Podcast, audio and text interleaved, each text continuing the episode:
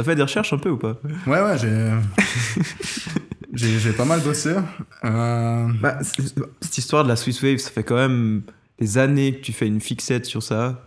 Donc on a dû créer un podcast pour que tu puisses en parler. Oui, et je pense que pour ce premier épisode, ce serait pas mal qu'on commence déjà par expliquer ce que c'est le concept de ce podcast. Alors, Ouais. déjà, bienvenue à l'industrie, au premier épisode des Swiss Tapes. Notre concept, finalement, c'est que on s'est rendu compte qu'il y a énormément de mouvements musicaux, euh, des artistes qui ont eu une très grande influence en Suisse, mais aussi à l'étranger, et que de peut-être notre génération, on se rend pas vraiment compte. Et donc, pour chaque épisode, on va faire euh, une playlist de Spotify de la musique dont on parle. On va essayer de mettre en valeur les artistes et puis euh, de parler de, de musique suisse principalement, mais aussi de comment celle-ci a été, je sais pas, projetée vers l'extérieur. Ouais. Ou dans la francophonie aussi, je sais pas. Ouais, c'est vrai qu'il y a une cassure générationnelle. Quoi. Il y a vraiment eu des mouvements musicaux et du coup sociétaux aussi en Suisse qui ont été assez importants et qui, qui sont très intéressants. Et notre génération, on n'a aucune idée en fait. Et c'est Ouais. vrai que c'est assez violent. Comparé à d'autres pays, genre l'Angleterre, où ils savent, ils connaissent leur histoire musicale, euh, surtout l'Angleterre, tu vois, avec le punk, avec euh, le hard rock, avec le metal. Avec, euh. Mais en Suisse, il y a des choses à dire aussi. Et du coup, il faut qu'on le dise. Et on est là pour ça. Ah, du coup, premier épisode. Euh, J'espère qu'on va faire ça bien. Donc, on va accueillir euh, Franz Treichler, qui est le chanteur des Young Guts. Mm. Et c'est pas n'importe qui en plus. Qui, hein. À la base, on est en 1975 à Zurich. Mhm. Et il y a ce contexte de ras-le-bol euh, ambiant dans la jeunesse. Le premier, c'est l'héritage conformiste des parents, l'establishment de la on peut dire, culture bourgeoise, d'un certain type de culture, mais aussi cette attente envers la jeunesse de, euh, de se conformer, de, de travailler, d'entrer dans le moule. Ah, vraiment, cette Suisse qui fonctionne bien. On connaît la Suisse, Ouais, c'est un pays qui va bien, Suisse. tu vois. Il faut que les jeunes rentrent dans le moule et que ça continue, quoi. C'est vraiment. Faut Mhm. pas sortir du moule, surtout, quoi. Mais il y a aussi Ouais. cette euh, deuxième question qui est par rapport, entre guillemets, au mouvement artistique d'avant, donc les hippies, on va dire, des années ouais, 60. Euh, C'était devenu à cette époque-là un peu un dogme. Ouais, il y a vraiment cette société établie bourgeoise d'un côté, révolutionnaire hippie de l'autre, mais les deux, c'est des dogmes. Au milieu, tu as une jeunesse qui est là et qui a pas envie qu'on impose ces dogmes à, à leur, à leur futur et qui a envie de quelque chose de nouveau, qui a envie que ça explose. Et du coup, on a vraiment, comme tu l'as dit, un- tout un, un mouvement culturel qui va se créer, musical surtout, mais aussi visuel, art, art visuel, cinématographique, littéraire, beaucoup de poésie. À Zurich, au départ, du coup, qui va se mettre en place avec, euh, avec des gens qui, qui se reconnaissent ni dans la bourgeoisie établie, ni dans le mouvement hippie, soi-disant révolutionnaire de l'époque. Mais surtout, il n'y a pas cette, je trouve qu'il n'y a pas cette composante entre le retour à la natu- nature, l'amour, l'apaisement. Et comme tu dis, il y a vraiment cette, c'est un peu une force de, de frappe. Dans le sens, c'est plus quelque chose par rapport au bruit, C'est beaucoup plus agressif le mouvement hippie. confrontation, le... C'est ouais, on n'a pas envie de se poser, de parler de nos problèmes, on a envie de béton et de faire, euh, faire chier les gens en fait. C'est vraiment ça. On a envie de casser les couilles aux autres en gros. Et donc, il y a une véritable volonté de secouer la Suisse. Il y a aussi un ras-le-bol au niveau musical où on a l'impression dans la jeunesse que la musique euh, nous appartient plus, tu vois. Justement, pour reprendre le mouvement hippie, on pourrait approprier ce rock où il faut être un très bon technicien, il y a beaucoup de solos, tu vois, Santana, Jimi Hendrix, etc. Où il faut du matos cher, où, euh, et surtout il y a les labels qui ont compris que, euh, voilà, on est dans les années 70, le mouvement hippie a fait ses preuves, c'est ça qui marche, et du coup, euh, on produit que ça. Et c'est comme si la culture, elle était de nouveau fossilisée, elle est figée, et ça avance plus. Et il y a des Pink Floyd, des Jimi Hendrix en puissance qui apparaissent partout. Et ces types, ils en ont marre, quoi. C'est là, putain, on, veut, on veut autre chose. Et du coup, on, on abandonne les idoles. Et on se dit, maintenant, on n'a plus d'idoles, on n'imite plus personne dans ce qu'on fait. Et on fait un truc sale, hard, tu vois. Pour, pour déranger, pour faire exploser, pour euh, provoquer et créer un nouveau truc dans ce monde qui a l'air totalement figé. Et d'ailleurs, euh, Dietrich, toujours celui-là des, des Nasal Boys, euh, dit le rock doit être authentique, sinon c'est pas du rock. Et c'est une très belle phrase. Et moi, elle me touche encore aujourd'hui parce qu'aujourd'hui, euh, de nouveau, dans une période où on répète beaucoup ce qui s'est fait par le passé.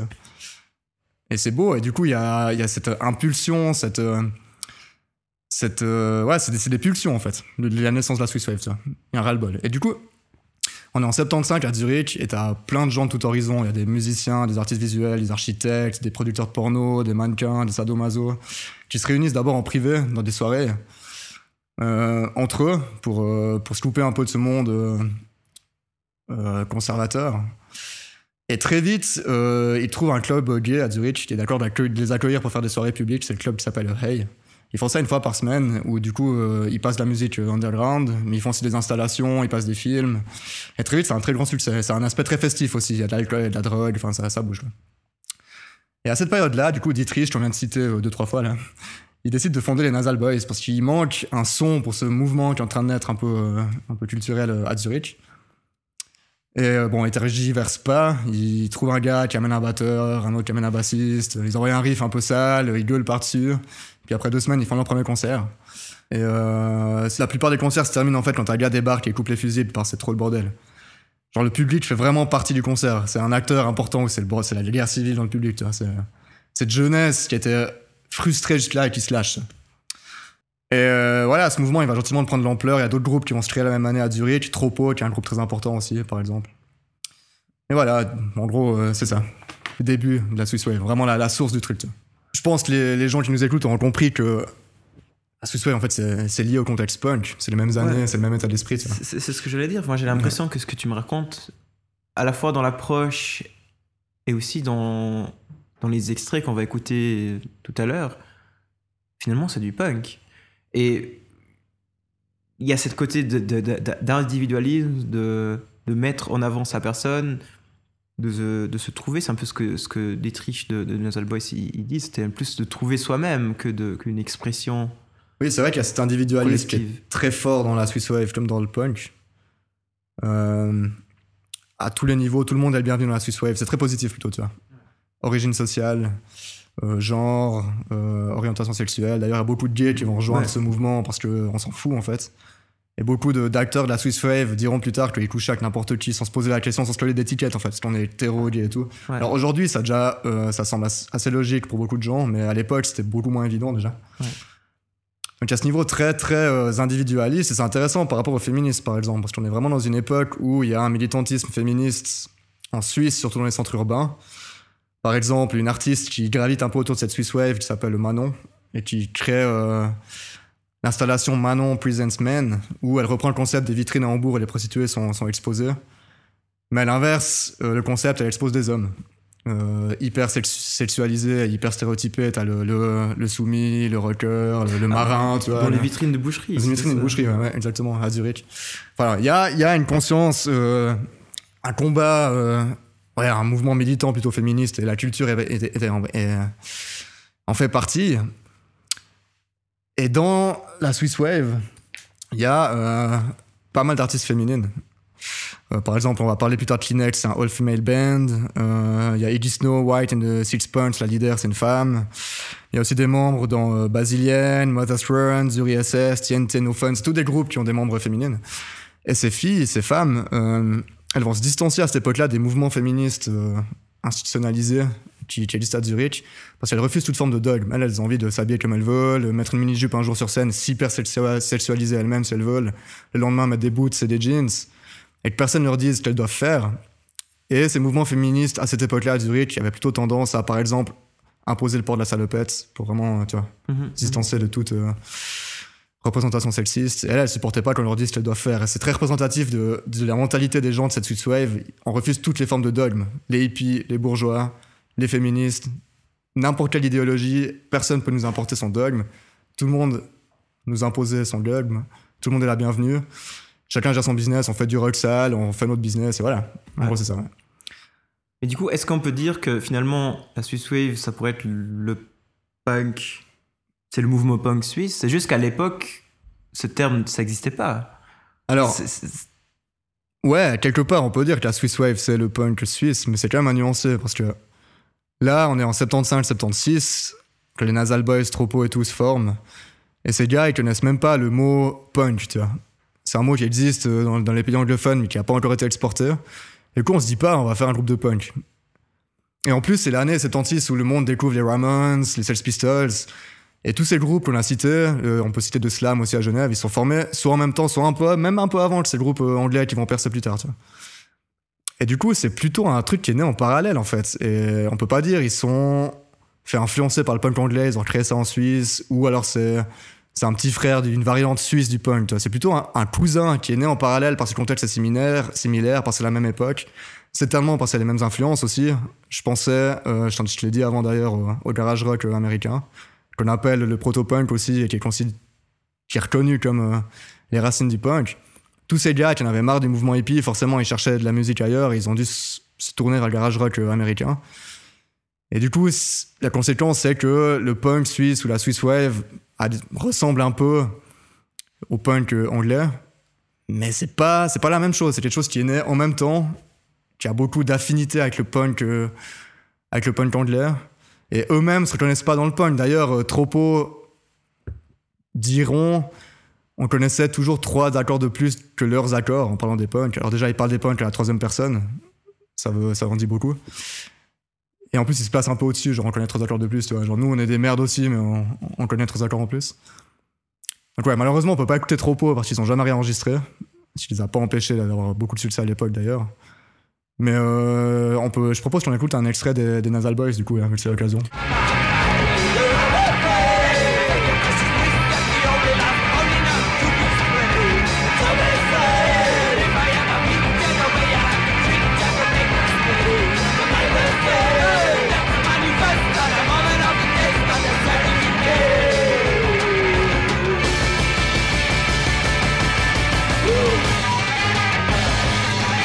Enfin, ça sonne quand même bien punk. On est d'accord. Ça, ça- ça- ça sonne bien punk, quoi. Mais en Et- même temps, c'est quand même différent, je trouve. Ça sonne presque plus hardcore que déjà, alors que le hardcore n'existe pas encore. hein. Mais moi, Bah quand j'ai écouté ça, je me suis dit, putain, on dirait presque du hardcore déjà, tu vois. Ouais, ouais, ouais. Toi, Mais- tu connais mieux ce monde-là que moi, mais. Mais peut-être la différence, c'est que le punk, à la base, il vient d'une c'est une façon peut-être de la, de la working class anglaise de s'affirmer, Ouais. de s'affranchir. Ce qu'il n'y a pas dans la Swiss Wave. Non, parce que Ouais. comme tu viens de le dire, ça a vraiment ressemblé des gens de tout horizon. C'est que les, les, tous les punks suisses ou les membres de la Swiss Wave, ils se reconnaissent pas dans cette image, en tout cas construite du punk anglais qui veut que le punk, c'est. Les racines du punk sont allées rechercher dans un cri de libération de la classe ouvrière. Mhm. Peut-être que la Swiss Wave est encore plus individualiste et justement à l'origine sociale, on, on s'en bat les couilles. Tu vois. Oui, ok, ton père il est banquier, toi-même t'as été banquier, c'est pas grave. Tu, fais du sale, t'es ouvert d'esprit, t'es le bienvenu. Il y a, peut-être pas cette lutte de classe qui est autant présente Ouais. que dans le punk anglais. ouais. Mais de nouveau, c'est un courant qui est né, moi je maintiens, qui est né en parallèle, au même moment. Il y a, il y a- au départ, il n'y a aucune, voire peu d'influence du, du punk britannique. Et d'ailleurs, Tropo et compagnie se distancient de ça et eux-mêmes, au moment où il y a ce mouvement qui naît à Zurich, où cet état d'esprit se met en place, ils- à mon avis, ils ont encore jamais entendu parler du punk britannique. Mhm. Ouais. C'est sûr que c'est intéressant parce que l'approche est un peu la même. Là, typiquement, pour, nous, pour dire nos citations des Nadal Boys, nous n'étions pas là pour divertir, mais pour frustrer. Ouais. Et euh, C'est une belle phrase d'ailleurs. c'est une belle phrase. Surtout aujourd'hui, où trois quarts des trucs qu'on nous balance, c'est du divertissement plutôt Oui. qu'autre chose. Quoi. Bah, K-pop Ouais, la K-pop, euh, mais même, euh, je sais pas, Angèle ou. Tout ce délire. Euh, bon, t'as sa musique, t'as tout ce qui. Bon, on va pas commencer à parler d'Angèle dans un, un podcast sur la Swiss Wave. Non, mais mais t'as tout ce délire après avec les réseaux sociaux, tu vois, c'est bien presque un monde en trois dimensions où, où c'est du divertissement en fait. Les gens euh, s'intéressent à la vie d'Angèle, à- c'est une icône, comme Ouais. la K-pop, comme. euh, voilà. Ces artistes, c'est du divertissement. Et ces gars-là, ils sont là, euh, c'est c'est l'inverse. Ils sont là pour provoquer, pour leur musique, elle n'est pas forcément agréable à, écoute- à écouter. Ils ont envie de frustrer, de créer une tension, de faire bouger les choses. Et, ouais. Moi, aujourd'hui, c'est un message qui me parle encore parce que bon, on n'en est pas sorti. Peut-être qu'on est même encore pire qu'à cette époque euh, que dans les 70s, tu vois. Peut-être qu'on a besoin que le punk revienne, tu vois. on en parlera dans un autre épisode, mais ouais. Effectivement, ouais. Mais c'est vrai qu'en Suisse, le punk est arrivé très vite parce que justement, il y a un terreau propice pour ça. De par. euh, Ouais, ce qu'on disait avant. se fait, ouais. de cette, euh, il y a cette émission de radio sur DRS 1 qui s'appelle Music London, qui est la première euh, émission à repasser du punk euh, en Europe euh, continentale. Très tôt, le punk arrive en Suisse, parce que les gens, je pense, ça leur parle déjà, vu qu'il y a cet, putain, cet état d'esprit qui est déjà en place, tu vois. Du coup, ce style de musique, forcément, il va parler aux gens et ça va, ça va marcher en Suisse. Ce qui fait que euh, les générations un peu plus tardives, donc la deuxième génération, la Swiss, la Swiss Wave, pas les, pas les pionniers, tu vois, pas les Nasal Boys, Tropo, mais les groupes qui arriveront quelques années plus tard, eux, ils sont déjà plus influencés par le punk britannique ou américain. Ils vont peut-être déjà plus s'identifier en tant que punk, tu vois. Et ils vont couper avec cette image extrêmement individualiste où on nous colle aucune, absolument aucune étiquette. Du coup, non plus, pas non plus celle du punk. Si on refuse les étiquettes, on refuse les étiquettes du punk aussi, tu vois. Génération plus tardive, la Swiss Wave, peut-être que ça va s'estomper, ça va. Mais c'est aussi la violence, la force de frappe des médias, peut-être euh, anglo-saxons, qui Mhm. s'approprient un état d'esprit. Ouais. En y coll- collant l'étiquette punk, et du coup, dans le monde entier, tous ceux qui collent à ça sont des punks. Il faut qu'on parle du fait que le mouvement il prend vraiment de l'ampleur. Dans le sens, c'est pas un truc qu'on a inventé maintenant euh, a posteriori. Dans le sens que tu prends Nasal Boys, c'était pas ton groupe punk du quartier. euh, ils ont eu une expo nationale.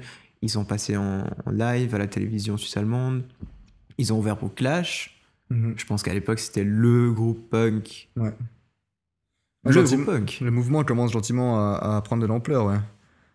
Euh, au niveau de tous les groupes, la scène commence gentiment à sortir de Zurich. Tropo aussi, en plus de succès. Nasal Boys, il passe à la télé. Le Taxi, qui fait comme Paris Soda. Il y a Taxi qui enregistre en Paris Soda.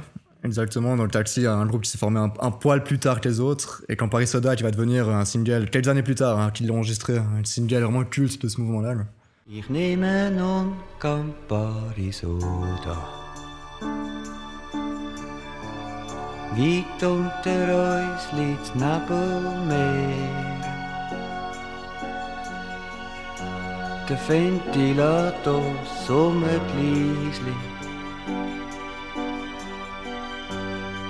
Es ist, als gäb's mich nimmer mehr.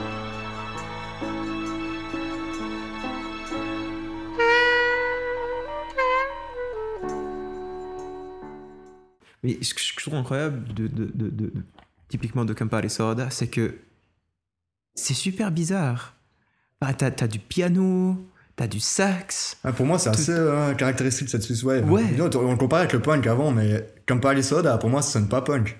Non, mais c'est dans le même esprit. Quand C'est même. dans le même esprit, mais musicalement, je dis. T'as Enfin, je sais pas ce que. sample avec du sax. Oui, ils sont pas mal dans l'expérimentation déjà. Ça, on en parlera un peu plus tard. euh. Ouais. Parce que gentiment, justement, cette Swiss Wave, elle va glisser dans l'expérimentation. elle va devenir complètement visionnaire, mais ça, on va en parler un peu plus tard dans le podcast. Mais c'est vrai qu'à Campari Soda, et je pense que c'est pour ça que c'est devenu un titre culte, certainement. C'est parce que peut-être tu sens déjà cette expérimentation musicale. Tu sens moins chez les Nasal Boys ou chez bah, Tropo, on sait pas, avec qui ils ont pas enregistré, mais Et surtout, Taxi, ils ont jamais joué live. ils ont jamais joué live en plus. ouais. C'est vrai que ça fait très. euh, Ouais, c'est spécial quoi. Ouais. Ça fait très 90s, années 2000 en fait, le concept de nous on fait que du studio. on- Ouais. Super indépendant toujours.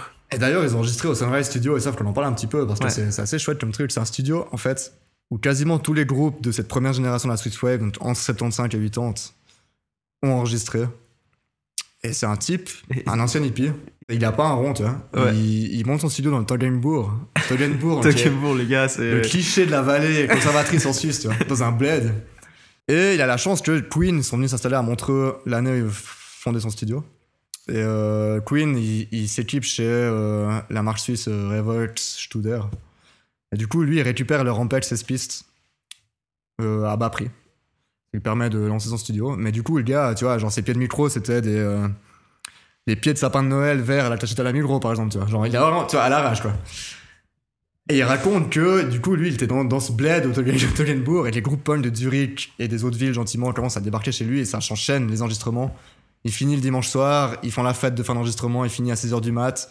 À 6h30, t'as le prochain groupe devant la porte pour enregistrer la, la session suivante, tu vois. 24-24, ça tourne. Et c'est au milieu d'un bled à, à côté de l'école, et les- il disait, t'as les murs qui vrombissent 24h sur 24, et les gens ne comprenaient pas ce qui se passe. Jusqu'au jour, justement, où euh, la Swiss Wave commence à prendre vraiment de l'ampleur, et t'as la télé suisse allemande qui a fait un reportage sur ce studio. Et du coup, les gens, ils voient le camion de la SRF devant son studio, et depuis, ils ont commencé à dire bonjour au magasin et tout, tu vois, en mode. T'as un peu la validation de la SRF, surtout à l'époque, tu vois, la télé nationale publique. Mais Mais ouais, du coup, t'as vraiment en plus cette télé alémanique qui s'intéresse euh, à ce studio, ça montre que la Swiss Wave, ça rentre un peu dans le, pas dans le mainstream, mais dans les, dans les mœurs. Ça prend vraiment beaucoup d'ampleur. Mais pour rebondir sur ça, Ouais. est-ce que sans Queen, il n'y aurait pas eu de Swiss Wave du coup? Ah ouais, c'est une bonne question. hein. Non, il, y, mais il y aurait- y aurait eu, mais il y aurait pas eu il y aurait, je pense qu'il y aurait eu. Moi, ça ça existait n'a pas eu de matos. Ils auraient peut-être enregistré, tu vois. Ça, ce serait encore plus noble quelque part. tu vois. Non, mais, Mais, ouais. ce Sunrise Studio, c'est vraiment emblématique. C'est emblématique, euh, ouais. Il y a une belle Ouais. citation. euh, au Sunrise, nous nous fabriquions notre propre monde au mépris du commerce des majors. Ouais, c'est quand, euh, parce qu'il a enregistré Kleenex, on va nous en parler un peu plus tard, qui est un groupe qui a commencé à bien marcher internationalement, donc dans le- en tout cas en Europe et au Royaume-Uni. Et, euh, quand ça a commencé à exploser, t'as- lui, il avait un deal 50-50 avec elle au début, tu vois, c'est un peu à l'arrache. Je pense qu'elles ont Ouais. payé pas trop cher l'enregistrement, puis ils se sont dit on fait 50-50 sur les droits. Et du coup, toutes les majors ont commencé à l'appeler en mode ouais, euh, peux te racheter les droits et tout. Et lui, il a envoyé tout le monde chier, quoi. Parce que justement, il déteste l'industrie de la musique et euh, il a pas envie d'entrer là-dedans. Et c'est c'est très euh, symptomatique de l'esprit de l'époque. Les majors et les labels, en tout cas en Suisse, les, labels- les gros labels ont raté le coche, quoi. Parce que t'as toute une scène alternative qui se met en place. Des salles de concert qui ouvrent partout. Pour les médias, t'as les fanzines. T'en as qui, mais qui pop, mais dans toute la Suisse, tu vois. Pour justement relayer l'info sur la Swiss Wave. Et les médias mainstream commencent à s'intéresser au mouvement en retard, quelque part, même si c'est 2-3 ans après la naissance du truc. Ils comprennent mal le phénomène. L'industrie de la musique, elle a pas réussi à signer les groupes. En plus, les groupes veulent pas forcément signer avec eux. Enfin, t'as vraiment un truc alternatif qui se met en place. C'est hyper cool. Genre, euh, des scènes, des médias. Ils construisent leur univers, tu vois. Mais Ouais. fi- finalement, comme tu dis, ils construisent l'univers, mais ça aussi, ça commence à sortir de Zurich. Ouais. Euh, T'as Danger à Arau. Ouais. Arau. Arrow. Arau. T'as Bold Boys à Bâle. Mais finalement, est-ce que est-ce que c'est juste un pôle zurichois? Une zone d'influence zurichoise? Que Comment- c'est parti de Zurich et ça, Ouais. ça arrivait en Suisse, ensuite dans le reste de la Suisse. Je pense que cet état d'esprit qu'il y avait à Zurich, il existait partout dans toutes les villes. tu vois. Et la Suisse Wave zurichoise, donc les, les, pr- les premières impulsions, ça un peu l'étincelle qui a déclenché l'incendie en Suisse. Mais un bon exemple qui montre que cet état d'esprit était latent partout en Suisse et que, en comparé avant le punk et la Swiss Wave, donc euh, là c'est né en parallèle, je pense que c'est pareil pour la Swiss Wave partout en Suisse. Ben, l'autre, euh, il y a un- l'autre enfoiré de Genevois là. Sandro Sursock, c'est un très bon exemple. Ouais, c'est un petit bâtard ce gars, vraiment. Bah, D'ailleurs, son groupe s'appelait The Bastards. Eh oui, bah, c'est pas, tu vois, c'est mal comme quoi. mais- voilà, lui, c'est, euh, je vais t'expliquer un peu, je pense, sa vie, parce que c'est un très bon exemple. Lui, à la fin des 60s, déjà, il monte son premier groupe, enfin, il monte son premier groupe. Il rejoint un groupe en tant que remplaçant, tu vois. En tant que remplaçant, deux semaines plus tard, ils font leur premier concert, et pendant les répètes, donc il y a deux semaines pour prendre les morceaux, le chanteur du groupe lui envoie un point dans la gueule chaque fois qu'il fait une faute. Donc ça montre un peu cet esprit proto-punk qui, qui règne un peu déjà, enfin, qui règne, qui existe à Genève déjà à l'époque. Et ce gars, déjà, bon, il détestait les hippies. Et à Genève, t'avais les hippies, donc les babas, vraiment, ils dominaient la ville, tu vois.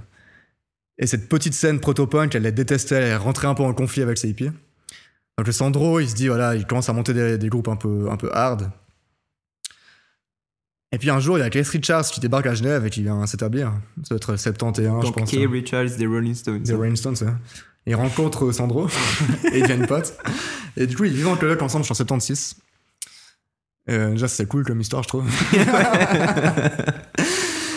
et euh, là, Sandro, du coup, ils vivent dans des bas quartiers, euh, c'est les quartiers où il y a tous les bordels à Genève. hein. Et Sandro, il monte plein de groupes de rock un peu hard. Euh, un peu, tu vois, garage en fait, à l'époque, c'est du garage, tu vois. Trash. Et souvent, Keith, il ramène les Rolling Stones au complet pour jamais avec eux, et c'est trop stylé, tu vois. Et t'as un peu cet esprit, genre, on déteste les babas, genre, vas-y, on fait du truc agressif. Et voilà. Et un jour, euh, Sandro, euh, Keith Richards, lui, il est en, tournée, il joue à Paris, et t'as sa femme, j'ai son nom m'échappe euh, à l'instant, mais bon. Elle l'appelle en, désespoir, et en fait, euh, Sandro, il assiste à la mort de la fille de, de Keith Richards, qui a, je crois, quelques mois, si je dis pas de conneries.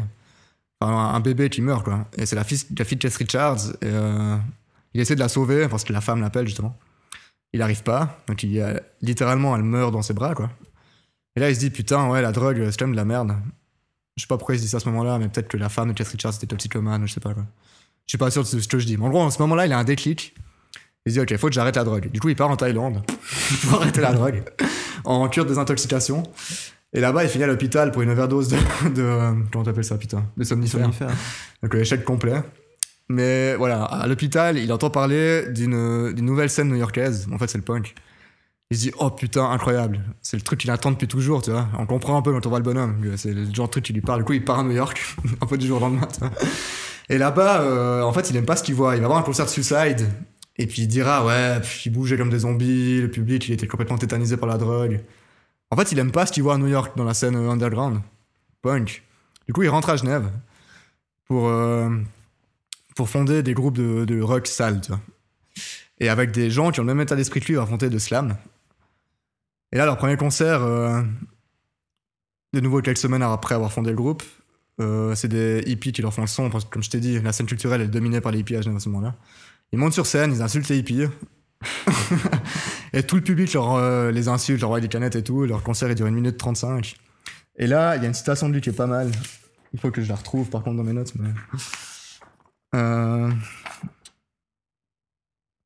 Ce jour-là, je déclarais la guerre totale aux hippies. C'était la fin de leur règne sur Genève. Ils avaient cependant gagné la bataille. Donc voilà, en gros, ils, déci- ils décident de durcir encore l'attitude. Ils arrêtent de slam, mais avec un peu les mêmes gars, ils font de Bastards. Et d'ailleurs, il y a un live emblématique des Bastards sur la RTS euh, en 78 en direct de Martigny.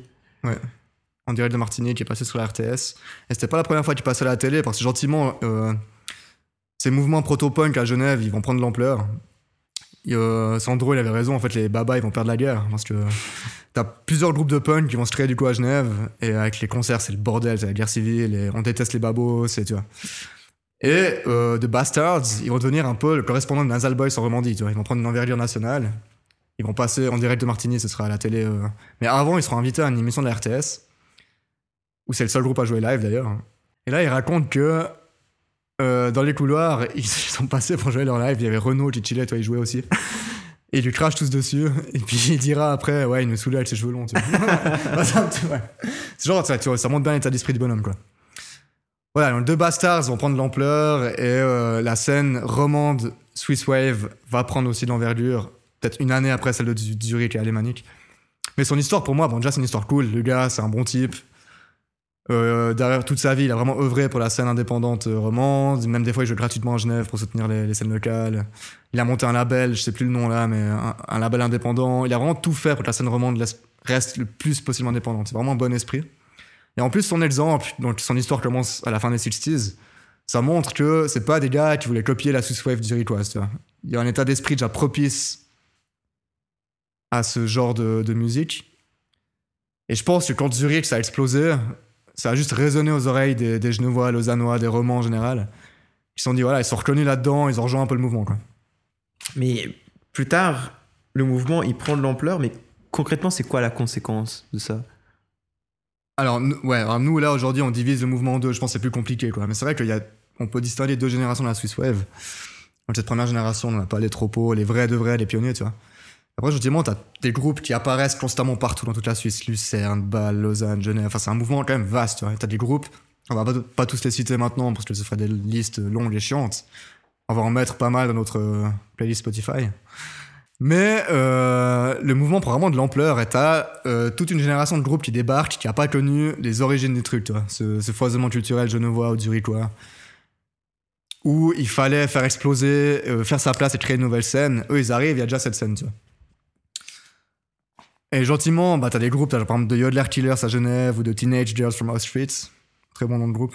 Yodler Killer, j'aime bien, vraiment, ça montre un peu l'esprit, tu vois. Swiss Wave. Ouais. On, va, on va buter les gars qui font du Yodel, tu vois. Et euh, ouais, à Lausanne, il y a une scène qui se met en place. euh, Il y a des. À Lucerne, Bâle, Arau, vraiment partout en Suisse, la scène se décentralise. Donc ça reste encore roman, alémanique, ça se mélange très peu, mais c'est plus Genève, Zurich. C'est dans toute la Suisse.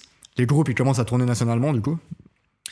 Et ils commencent gentiment à avoir un petit succès à l'international. Alors, euh, on a parlé de. euh, bah, Nasal, Nasal Boys, Boys. Ils signent avec CBS. ils signent avec CBS, euh, et du coup, ils vont enregistrer avec les producteurs de Sex Pistols à Londres, par exemple. Il y a Kleenex, qui est un groupe de cette deuxième génération. On est un peu à cheval entre les deux, quoi.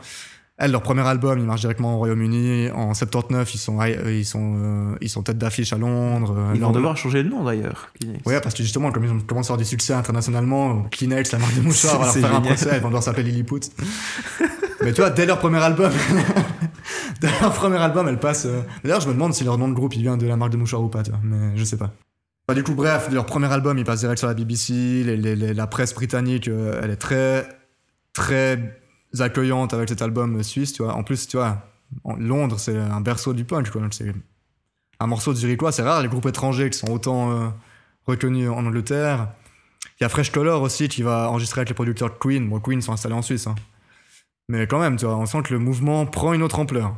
Il commence à. Déjà au niveau national, il est établi. Les groupes tournent en Suisse, les groupes partout.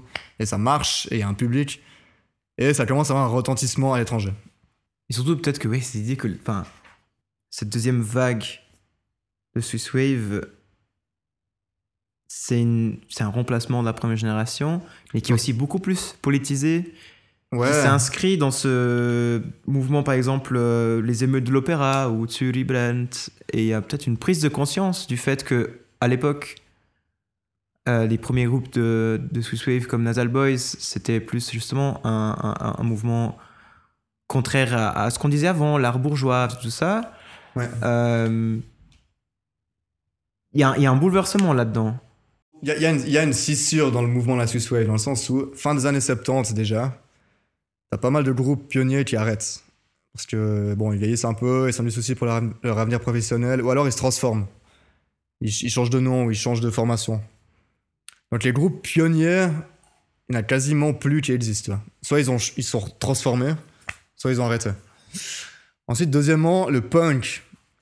Ah là, c'est le Pistols ou The Clash. hein. Le punk, dans ce sens-là, il commence à s'essouffler. Et d'ailleurs, on a parlé des, des Nasal Boys qui signent euh, avec CBS, qui vont enregistrer à Londres avec le producteur des Sex Pistols. C'est un très bon exemple euh, de cette fin de la première génération des punks anglais et de la Swiss Wave.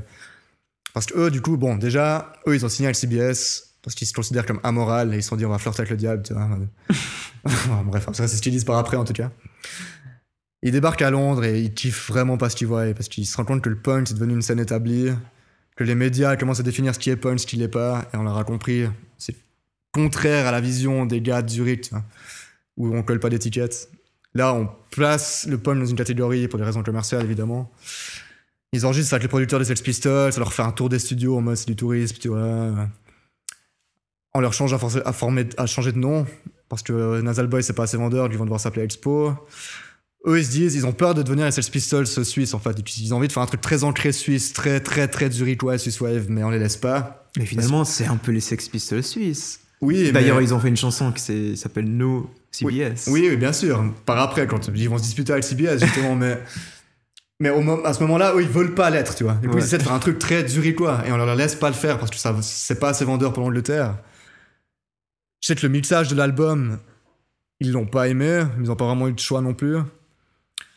Enfin bref, ça se passe pas bien, ils se rendent compte que le punk, euh, c'est de la merde. Et du coup, euh, Dietrich, il quitte Expo, qui s'appelait Nasal Boys. Il rentre en Suisse, il est encore sur, le contrat avec CBS et du coup il compose No CBS. En fait, il forme un nouveau groupe qui s'appelle euh, Kraft durch Freude, la puissance à travers la, la joie, ce qui est très iconique de la Swiss Wave. Parce qu'ils étaient très ironiques, très, très dans l'humour aussi. Il compose, comme tu as dit, No CBS, ce qui est très Sex Pistolien aussi, qui ont écrit un truc sur EMI quand ils se sont fait virer de EMI. Quoi. Donc c'est paradoxal, il veut pas les Sex Pistols ce Suisse, mais il l'est quand même quelque part. Quoi. Mais dans le bon sens du terme, tu vois. Dans... Parce qu'il écrit nos CBS, il le sort alors qu'il est en contrat avec CBS, en brisant le contrat.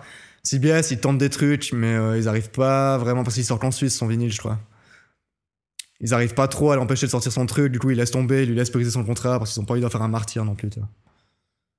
Euh, Voilà, et Dietrich, du coup, pour moi, c'est un peu ce symbole de cette Swiss Wave première génération qui meurt, mais la Swiss Wave va pas mourir avec ça. Dietrich, lui, va continuer.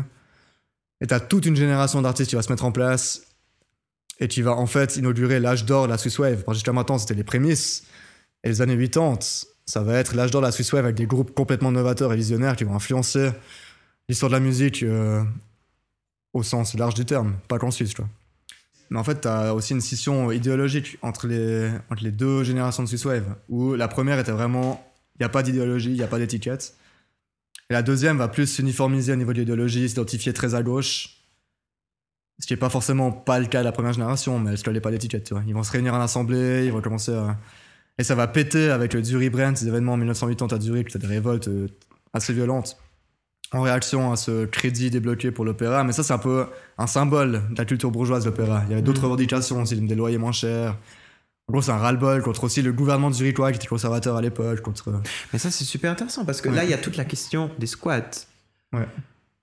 Que à l'époque, justement, on est dans cette, euh, dans cette euh, confrontation entre les autorités et les jeunes, mais qui a amené à tout ce qui est euh, Rote Fabrik à. Zurich, à En fait, ils vont gagner la guerre, ouais. Reitschule, Ils vont gagner la guerre. à Berne. Mais aujourd'hui, que- ils sont reconnus comme Ouais. partie intégrante cu- culturellement. Ce que je veux dire, c'est que aujourd'hui, Rote Fabrik. euh, c'est intéressant parce qu'on pourrait dire C'est qu'ils sont étatique, en fait, bourgeoisie. quelque part. Ouais, parce qu'ils sont financés ouf, par, la, par la ville. Mais de l'autre côté, ils font partie du tissu culturel locaux. En fait, ces mouvements du rebrand, ça va donner la, la moderne, qui est un mouvement qu'il y aura dans les années 80 euh, dans toutes les villes suisses où les jeunes, vraiment, ils vont se battre avec les flics pour. euh, et ils vont gagner, parce que comme tu dis, c'est assez fou en Suisse. C'est moi, il y a Reitschule. Reitschule, ils payent pas de loyer à Berne, sauf erreur. Non. Mais les flics, ils rentrent pas. même la ville ils de sont Berne- subventionnés par la ville de Berne, non? Bah, c'est-à-dire qu'ils ont. alors, si je me trompe pas, ils ont restructuré la Reitschule dans ce sens-là. Donc. À la base, c'est des squats, il y a déjà des concerts et, dans, tout, mais. dans les votations, euh, donc au niveau communal, euh, j'ai l'impression que ça fait vraiment partie, du, comme j'ai dit, du tissu culturel bernois, de la ville de Berne. Mm. Et à chaque fois, il- la population, elle veut pas, elle veut pas se séparer de, De ça, ouais. De ça, ouais. c'est intéressant. C'est vrai que c'est soutenu par l'État, mais les flics rentrent pas dans le Reitschule. Et régulièrement, on voit des articles comme quoi il y a des sièges de la police de Reitschule. Je sais pas pourquoi exactement, mais. C'est fou. Et c'est vrai que, en fait, dans ces années 80, t'as tout ce concept de culture jeune qui va naître. C'était le combat aussi de, ces mouvements.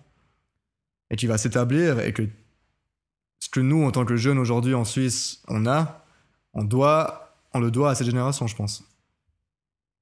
Tout ce côté euh, suisse un peu underground, euh, institutionnalisé en même temps, parce que c'est soutenu par les États, donc les cantons, les villes. On le doit à leur combat. Et, et on en arrive à un résultat où tu as des institutions comme la Reitschule, la Rote Fabrik ou même l'usine, qui sont complètement indépendants, où l'État peut pas leur dire ce qu'ils doivent faire, mais l'État les soutient quand même financièrement, et c'est assez fou, je trouve. C'est même euh, surréaliste, quoi. Je sais pas ce que t'en... Je sais pas si... Ouais. Si j'idéalise le truc, mais... Et je pense que ça confirme la, ce que ça a été la Swiss Wave. Ouais.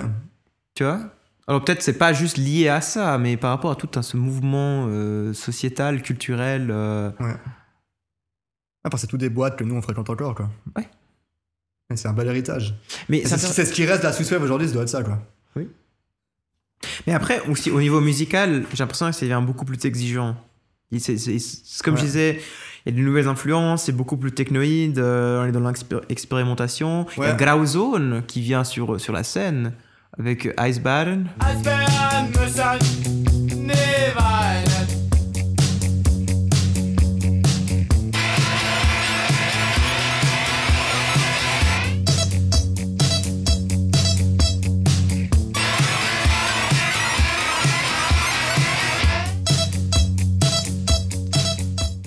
Bah, du coup, on a parlé d'une scission de la Swiss Wave, mais peut-être faut qu'on Idéologique, euh, faut qu'on mette en contexte le fait que c'est aussi une scission au niveau musical.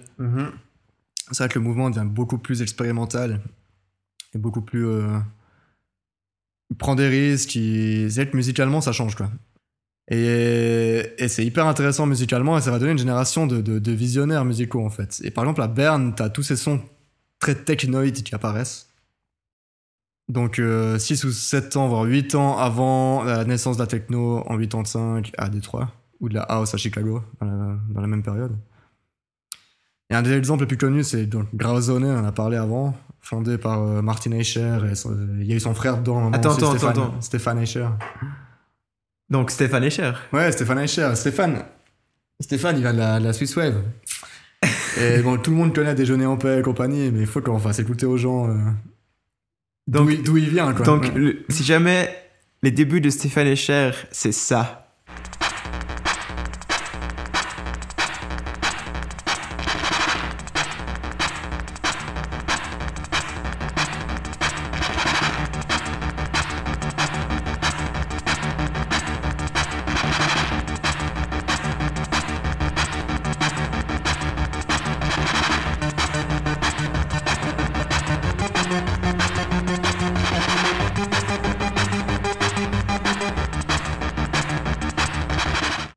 Fait, c'est vraiment de la grosse tech. Ouais, c'est de la saleté, quoi. ouais, ouais, Stéphane Eicher, il vient vraiment du, du, bah, du punk suisse, quoi, à la base. Et, et il était à fond dans ce. Bah, son frère a fondé Grauzone, dans cette vague technoïde, proto-techno euh, bernoise. Mais qu'est-ce qui s'est passé du coup? Eh ben, elle a signé avec un label en France, puis euh, c'est parti en couille, quoi. Après, on fait des choix, hein. Il y a les vrais, puis il y a les autres. mais- non, mais ouais, voilà, c'est vrai que six ans plus tard, il sort son. deux- Ça, c'est son premier album solo. Six ans plus tard, il sort son deuxième album solo et c'est Déjeuner en paix, pas d'amis comme toi et compagnie, quoi. Et ouais, c'est chaud. Mais donc finalement, là, on est un moment où, comme tu dis, il y a ça se généralise, ça s'enracine. C'est un Ouais. mouvement qui n'est plus que Genève, Zurich. Ouais, c'est partout en Suisse. C'est partout en Suisse. Et justement, ça commence à briller à l'international. hein, la nouvelle génération, donc, elle commence à se tourner beaucoup vers l'Allemagne. D'ailleurs, le magazine Sound qui va faire un article de 5 pages sur euh, la scène suisse. Et toute l'Europe du Nord, ça s'exporte, ça, tourne.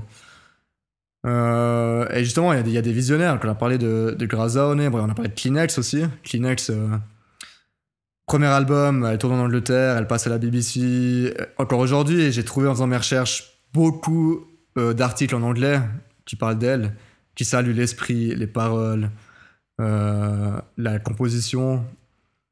Je rappelle qu'en plus c'était un all-female band, il n'y avait pas des masses à l'époque, il y en avait quand même dans le punk, ça existait pas mal, mais... euh, Elles avaient vraiment une fanbase assez internationale, et quand tu lis les articles actuels sur euh, Kleenex en anglais, tu sens l'affection que les journalistes ils portent à ce groupe, c'est assez, beau à lire. Quoi. Du coup, faut qu'on écoute un extrait de Kleenex, on est obligé, c'est un des groupes importants de la, de la Swiss Wave quand même.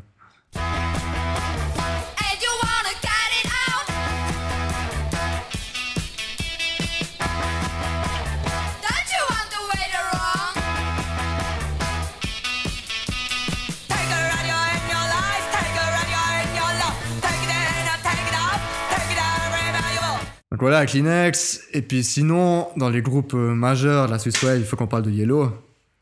On a parlé de cette vague technoïde à Berne. Eux, ils sont zurichois, mais c'est eux qui vont vraiment exporter cette vague technoïde suisse. Et d'ailleurs, aujourd'hui, ils sont considérés comme des pionniers de la techno. Toujours 5-6 ans avant la techno naisse officiellement à Détroit. Et euh... Bah, D'ailleurs, ils ont fait une chanson que tout le monde connaît. Oui, bah, Qui euh, savent. oh, oh yeah, par exemple. euh. Pas tout le monde sait que ça vient de Yellow. il se marre, il a regardé American Pie, tu vois. Mais surtout, c'est des, c'est des, c'est des visionnaires qui ont. C'est un des premiers groupes à utiliser le sample, par exemple. Ils ont amené ce son techno et eux-mêmes, ils savent ce qu'ils valent parce que je vais te citer un interview. Dans les 90s, donc bien plus tard, un journaliste leur demande Quelle différence voyez-vous entre votre génération et la nouvelle vague de musiciens techno? Donc les 90s, explosion de la techno dans le monde, tu vois. Et Mayer, donc un des deux du groupe, il répond La différence majeure réside dans le fait que les jeunes artistes ne font finalement que cueillir les fruits de l'arbre techno que Boris, donc son binôme dans Yellow, enfin c'est un binôme Yellow, a largement contribué à planter.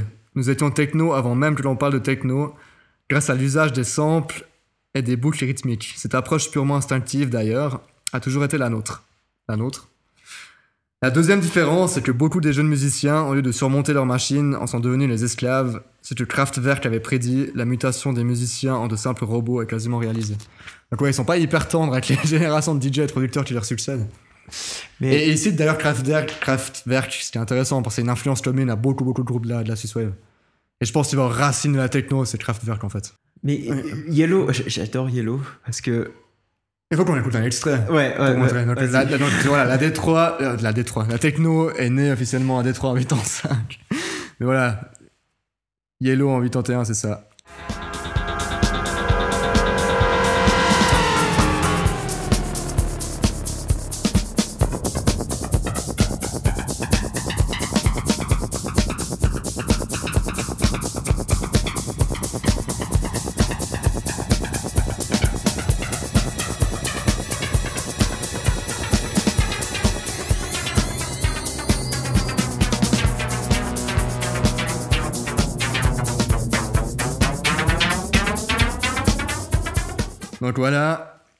De me casser les couilles avec euh, les banquiers, les fromages et chocolat, parce que euh, on a surtout inventé, le LSD, la techno en Suisse. Je crois que là, c'est assez clair après cet extrait.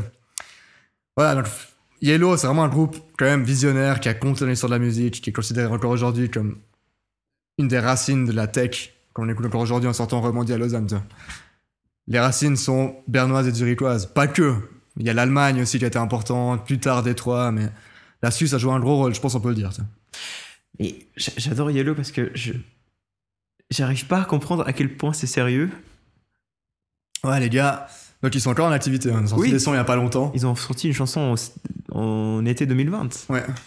Eh, les gars, ils sont pas les couilles. Mais déjà à l'époque, ils ils s'habillaient comme des banquiers, tu vois. D'ailleurs, euh, c'est pas impossible qu'ils aient influencé la scène de Détroit parce qu'ils étaient écoutés aux États-Unis. Je vais faire le lien avec les banquiers. hein. Et ils parlent de leur premier concert aux États-Unis. Du coup, leur titre, ils tournaient aux États-Unis depuis un moment en radio. Ils ont eu un pur succès auprès de la communauté afro-américaine. En plus, Yellow, c'est assez groovy, que eux, ils s'attendaient à avoir des, des Afro-Américains. Ils font leur première date, ils font salle comble. Majorité d'Afro-Américains qui s'attendent à voir des Afro-Américains sur scène, et t'as deux banquiers zurichois, enfin banquiers, des zurichois habillés en banquier qui débarquent. Et ils sont fait huer, jeter des trucs, ça va pas passer du tout. Et c'est c'est intéressant comme histoire, je trouve. Parce qu'ils les avaient jamais vus en vrai, forcément, il y avait pas de clip, on voyait leur gueule. Quand t'écoutes Yellow, c'est juste. T'as pas de repère. Ah, ils s'en battent les couilles. Et ce côté s'habiller en banquier, justement, c'est se distancer de la, de la scène point suisse en mode, ouais, pas les couilles, nous, on a un costard, tu Ouais. vois. Non, mais aussi au Ouais. niveau vraiment du son.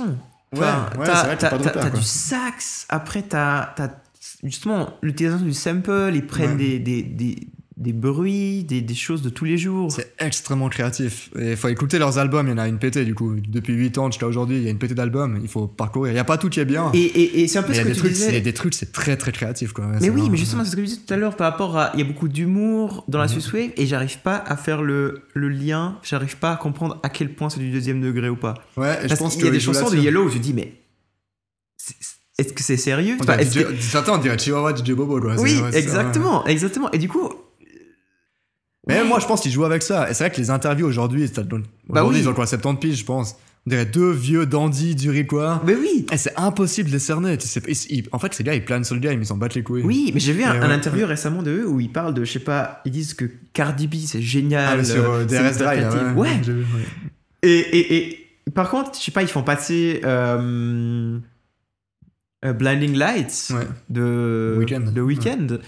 Et moi, je me suis dit, bah, ils vont trop kiffer ça parce que Ouais, c'est un une bonne de- prod, quoi. ouais. Et en fait, Ouais. ils disent, non, c'est trop de la merde, ça me dit rien et tout. Et j'arrive pas, je te jure, j'arrive pas à les cerner. Bah, c'est vrai que Bad c'est pas très euh, inventif, quoi. non, je suis d'accord, mais Mais, mais c'est bien fait. à niveau de eux, personnellement, comme, comme artiste, j'arrive pas à les cerner à quel point, même dans leur présence publique, à quel point c'est sérieux. Et je pense que ça rend. Pour moi, pour moi ces gars, c'est l'incarnation de la Swiss Wave. Dans le Ouais, sens oui, où, justement. Déjà, ils refusent des étiquettes. Ils Ouais. du punk, ils mettent des costards, tu vois. Et on leur dit, vous êtes punk, ils disent, on s'en bat les couilles. Ils s'en battent les couilles.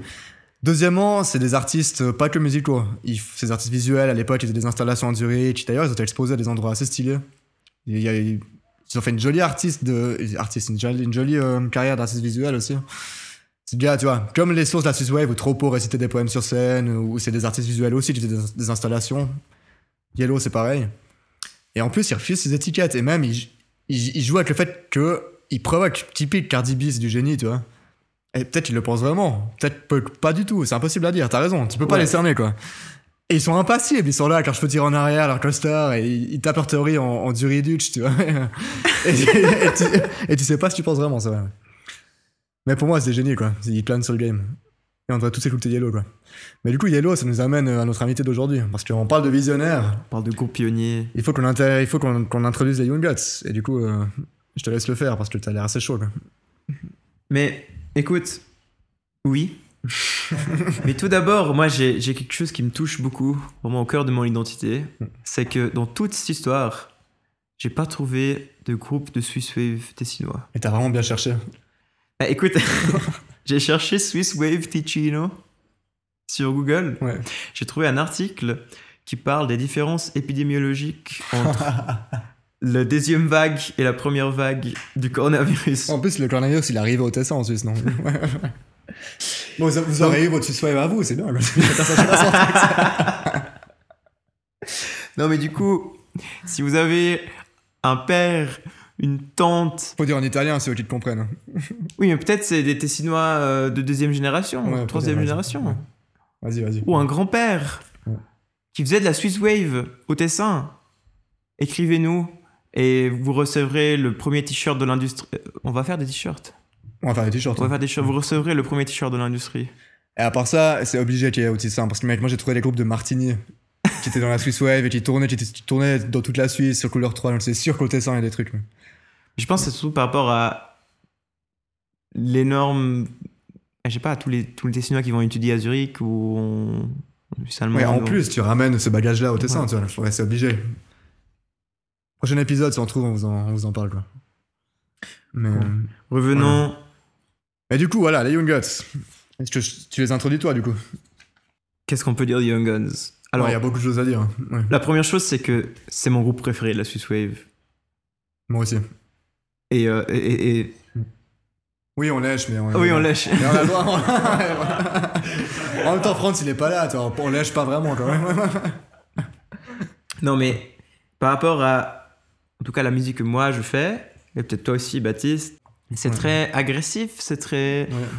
C'est peut-être le groupe le plus rock. Mais on connaît pas tout parce qu'il y a beaucoup de groupes. hein.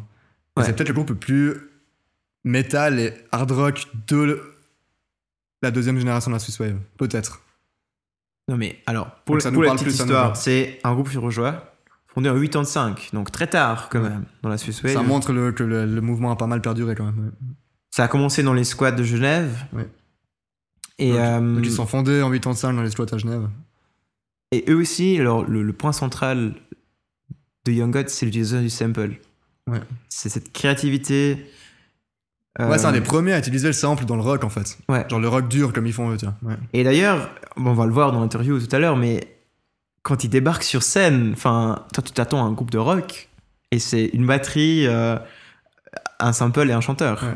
Imagine en 85, les squats à Genève, ils débarquent, sample, batterie, chanteur. C'est révolutionnaire. Et d'ailleurs, euh, ça a vite fait parler de d'eux, quoi. Dans la presse, tout à fait. Parce que 86, premier single envoyé, Qui est, single of the week par Melody Maker, c'est quand même pas un magazine de merde au Royaume-Uni, quoi. ça a passé sur MTV. Ouais, premier, premier clip MTV USA. Euh, direct, on a parlé d'eux partout. 87, premier album qui est sur le single, Album of the Year par, euh, par Melody Maker de nouveau. Et toute la presse britannique s'enflamme, ils envoient des. Attends, et surtout ils étaient devant Prince, devant Ouais, The Cure. Cure. Enfin, ouais, c'était une année, plein de plein de- d'albums stylés en plus, 87 quoi. Non, mais surtout, Ouais. envoyer, je suis désolé, mais moi, pour moi, c'est le début du, du rock industriel. Ouais, ils sont considérés comme un des groupes qui a bien influencé le rock industriel. Bah, c'est novateur, c'est brut, Ouais. c'est politique aussi. C'est politique, c'est. En fait, c'est. Ouais. Tout ce qu'on a dit sur Melody Maker et la presse britannique, on s'en bat les couilles. Mais ça montre surtout à quel point ils détonnaient à leur époque, à quel point c'était novateur et les gens étaient pas prêts, quoi. Et c'est des gars, enfin. Tout le temps, ils ont, ils ont œuvré pour la scène alternative euh, en Suisse romande et en Suisse en général. Toujours gardé les, pieds sur- terre alors que c'est des gars complètement visionnaires. Je vais te citer la liste de groupes qui revendiquent les Young Gods comme euh, influence. Si je la retrouve, je sais plus à quelle page j'en suis. Ouais, accroche-toi. Donc les artistes qui citent les Young Gods comme influence, on a David Bowie, on a The Edge, le guitariste de U2, Nine Inch Nails, Tool. Tool pour moi c'est un des groupes euh, les plus visionnaires de son époque déjà. Enfin je sais pas, j'exagère mais j'adore Tool, tu vois. Euh, Napalm Death, c'est pas de la merde non plus, tu vois, d'accord. ouais, Napalm Death, ok. Sepultura, moi Sepultura j'adore en plus. Ça me fait plaisir d'avoir ces noms qui citent les- un groupe suisse comme influence, tu vois. J'essaie de m'imaginer comment Napalm Death ça peut être influencé par Young Gods. Ouais, alors, je sais pas te dire, mais on, leur demandera un jour en interview. Comme ça. Sepultura, Noir Désir. Noir Désir, au début, j'ai pas compris, tu vois. Après, je dis, ouais, le côté texte, c'est un peu. euh, tu vois.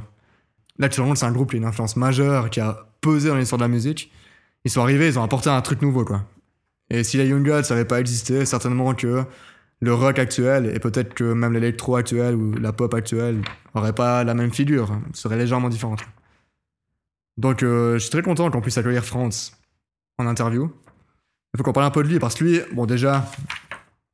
euh, Il y a eu plusieurs groupes. avant les Euh, Young Gods, il y a eu des groupes à Fribourg. Un qui s'appelait Johnny Fugler and the Raclette Machine. C'est déjà génial, ça, comme nom. Et puis, en parallèle des Young Gods, il a une carrière de compositeur aussi. Il compose pour le théâtre, le cinéma, euh, entre la danse. La danse, ouais. En 2010, il a reçu le, le Grand Prix de la musique. Donc, le Grand Prix de la musique, c'est pas les Swiss Music Awards. C'est pas de la merde, tu vois. C'est euh, c'est vraiment une reconnaissance en tant que compositeur. euh, il vaut quelque chose. Et comme dernier album, ils ont euh, Data Mirror Oui. Tangram. Les Young 2019, Gods ont sorti un album en 2019, donc ils sont aussi encore actifs comme Yellow. euh, Composé en résidence euh, au QI Jazz. Ouais, Dans les caveaux du QI Jazz. Ça, c'est C'est cool. Et ils restent très locaux. Ouais, tu vois, c'est des vrais gars, quoi. Moi, ils me font plaisir. Donc voilà, je te propose qu'on qu'on file à Genève au local des Young Gods pour aller interviewer France. le local des Young Gods. Ouais. Bah, Ouais, bouge, au local des Young Gods. ouais. bouge à Genf alors. Oh, bouge à Genf. Donc là, on est au Chable. Et on change de décor. Voilà, c'est le- Ciao. Ciao.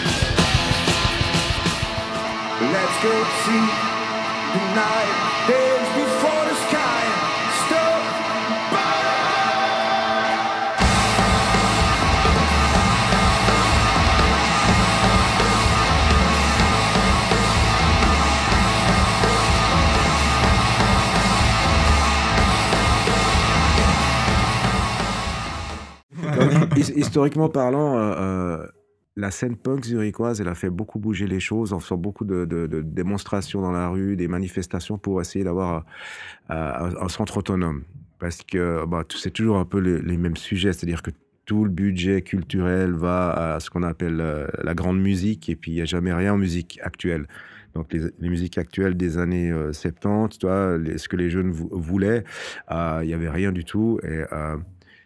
Ça a fâché beaucoup de jeunes qui sont descendus dans la rue. Et puis, et puis euh, il y a eu beaucoup de bons groupes punk suisse alémanique. Et il y a eu même un hymne qui s'appelait Tsuri Brent. Je crois qu'il y a un film qui est sorti là-dessus, qui retrace un peu l'histoire de, ces, ces émeutes.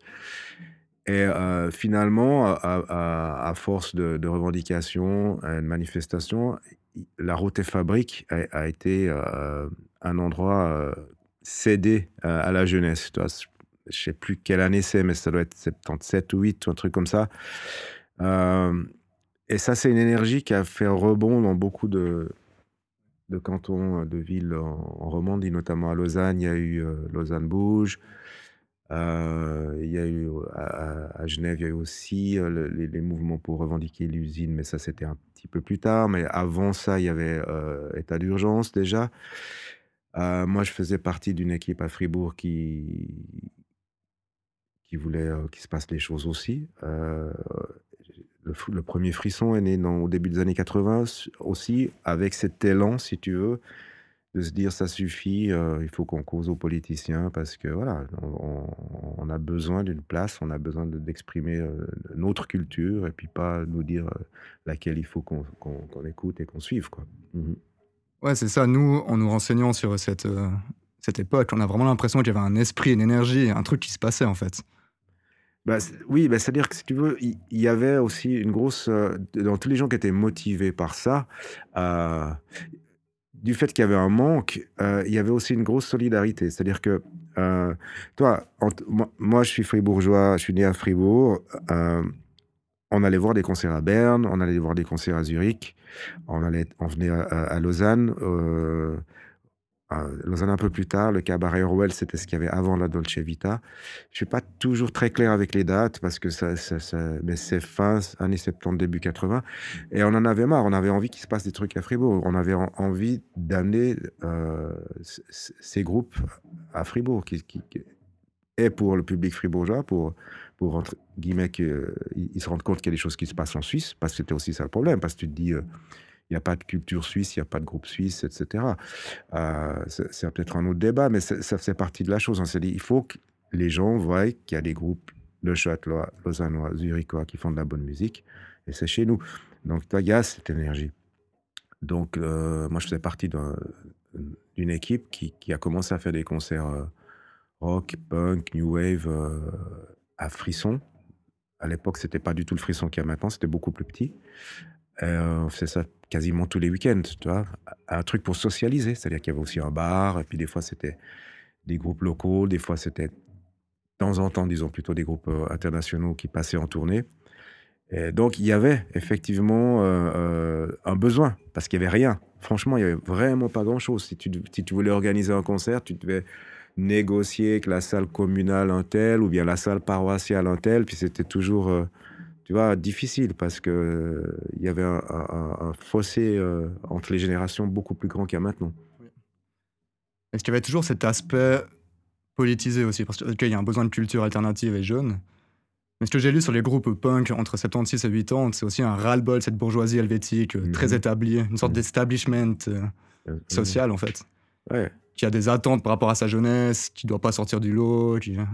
Oui, parce que c'était un, énorme carcan à l'époque, si tu veux. Euh, déjà que tu prends rien, rien que, tu vois, la condition de devenir un citoyen, c'était passer par l'armée, c'était obligatoire. tu n'avais pas d'alternative. Tu n'avais même pas une, pseudo-alternative comme maintenant, tu vois. Euh, c'était vraiment, c'était un objecteur de conscience, tu allais directement en prison, quoi. Donc, et puis, c'était, et puis quand tu ressortais de prison, tu devais repasser ton recrutement. Donc, il y, avait quand même une, espèce de, de- pression aussi. Il y avait aussi de pression euh, au niveau, euh, suivant quel canton tu vivais, ben, très catholique. Donc, tu vois, c'était, c'était notre époque. Moi, j'étais dans un collège, c'était garçon, et le collège des filles, c'était de l'autre côté de la ville. Ça se mélangeait pas. Donc, toi, il y avait Fribourg était très catholique, donc c'était hyper séparé.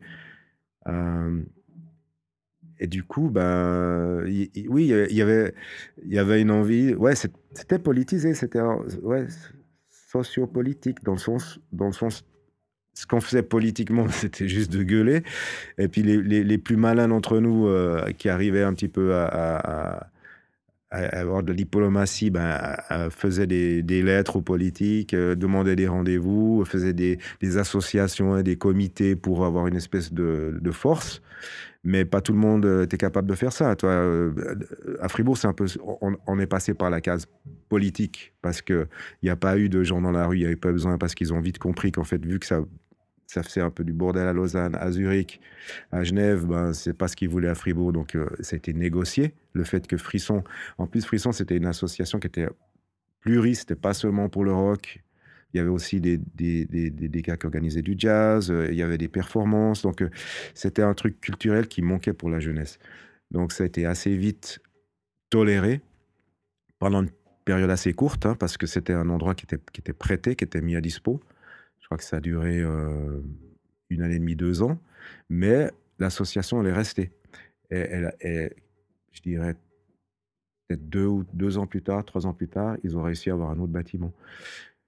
Donc, effectivement, il y avait, c'est notre époque. Je pense que la, génération actuelle, euh, je ne sais pas, parce que c'est difficile de parler pour moi des générations, parce qu'il y en a eu plusieurs finalement entre deux, moi, moi j'approche la soixantaine maintenant, mais, mais je- il, y a, il y a 15 ans, si tu veux, on voyait que, les choses étaient comme acquises. C'est-à-dire que quand il y a eu la grande vague de squat qui s'est fermée, euh, je dirais vers 2005, 6, 7, parce que Genève, c'était du milieu des années 90 à, au milieu des années 2000, presque une référence en tant que le nombre de squats qu'il y avait euh, dans une ville par rapport au nombre d'habitants euh, au niveau européen. Euh, Ge- Genève, c'était un petit peu inspiré de là de Am- d'Amsterdam, qui était dans les, dans les années 80 hyper squatté, hyper politisé. Euh, il y a une période où, c'était tout à fait possible parce qu'il y avait une intelligence au, au niveau des autorités. Euh, il y avait des, des, des, gens qui, qui, dans les hautes sphères, procureur général, Bertossa ou des gens comme ça, qui, qui toléraient euh, les occupations tant qu'il n'y avait pas de projet euh, de la part euh, de l'immobilier euh, dans, ces projets, dans, ces, immeubles qui étaient occupés pour lutter un peu contre la, la spéculation sauvage et tout ça. Donc, il, c'était quelqu'un de droite, mais qui avait compris que, la jeunesse avait besoin. je peux prendre un exemple en chiffres. Ici, il y avait 250 000 mètres carrés de, de locaux vides, tu vois, inoccupés, disons, souvent des locaux commerciaux. Euh, et il y avait des, milliers de personnes qui cherchaient des endroits, toi, des plasticiens, des musiciens, des artisans, euh, toutes sortes de choses. Donc, à un moment donné, il y a eu comme une espèce de... Ça, c'est déjà la deuxième vague. Si tu veux, la première vague, je dirais, si on remonte euh, chronologiquement à la fin des années 70, donc c'est la Route Fabrique, euh, euh, la Reitschule à Berne, euh, plein d'autres endroits en, Suisse alémanique dont je connais pas forcément l'histoire, euh, la Dolce Vita à Lausanne, le Frisson à Fribourg, et peu après, je crois que c'est 88, l'usine à Genève. Ça, c'est, je dirais, la première vague. Et d'après moi, c'est quand même issu un peu de cette énergie punk, rock, tu vois, euh, de, d'aller dans la rue, de, gueuler, de revendiquer pour avoir euh, un droit à, vivre ce qu'on avait envie de vivre à l'époque. Et ça, je pense que ça a essaimé. Après, la deuxième vague, ce serait dans le mi- milieu des années euh, 90. Euh, Artemis, par exemple, à Genève, qui, était un truc massif. Donc là, il y avait à peu près 250 membres officiels, mais il y avait beaucoup plus de gens. Et là, ça comprenait, euh, tu vois, tous les domaines de la culture, du théâtre au cinéma, au plasticien, à la musique, toutes sortes de musique, euh, la danse. Il y avait des, c'était, c'était méga. C'était sur un site qui était inoccupé euh, des services industriels pendant pendant des décades. Et ça a duré un- un- une bonne dizaine d'années pour certains bâtiments et carrément euh, 15 ans pour d'autres, tu vois. Donc c'était même, ouais, même, même un peu plus. Nous, les Young Gods, euh, on a participé au truc et, en fait, on est parti en 2012 et on est, on on, a commencé en fin 96. Donc toi, ça fait, euh, ça fait 16 ans, c'est ça? Ouais, c'est énorme. Mhm. Moi, je trouve ça intéressant cette euh, discussion sur Artemis parce que moi, enfin, honnêtement, j'en ai, j'ai découvert en recherchant pour cet épisode et ça me permet un peu de parler du fait que, avec Baptiste, on dit souvent que on se dit que notre génération, elle vit de plus en plus euh, cette commercialisation de la musique et de l'art en général. Mhm, Et justement, ce, ce- ce type de mouvement artistique, nous, on n'en connaît pas, on n'a pas connu. Et finalement, on se dit, quand on joue, en tout cas, moi j'ai l'impression dans mon groupe, et Baptiste, je pense aussi dans le tien, quand tu joues sur scène ou quand tu présentes quelque chose, c'est presque un peu une façon de se vendre. Enfin, il faut que tu attires rapidement l'attention sur ton groupe. C'est un peu un entretien d'embauche. Mhm. Et nous, c'est peut-être un peu romantisé la Swiss Wave, mais on a l'impression que ce n'était pas le cas. C'était plus un mouvement qui permet d'exprimer de l'art. Est-ce que tu, tu, tu ressens Oui. ça? Oui, oui, je ressens ça. Mais c'est vrai que si tu veux, il y a une, une espèce de pollution, une perversion du milieu mercantile, si tu veux, dans, dans ces trois, quatre décades, on peut dire.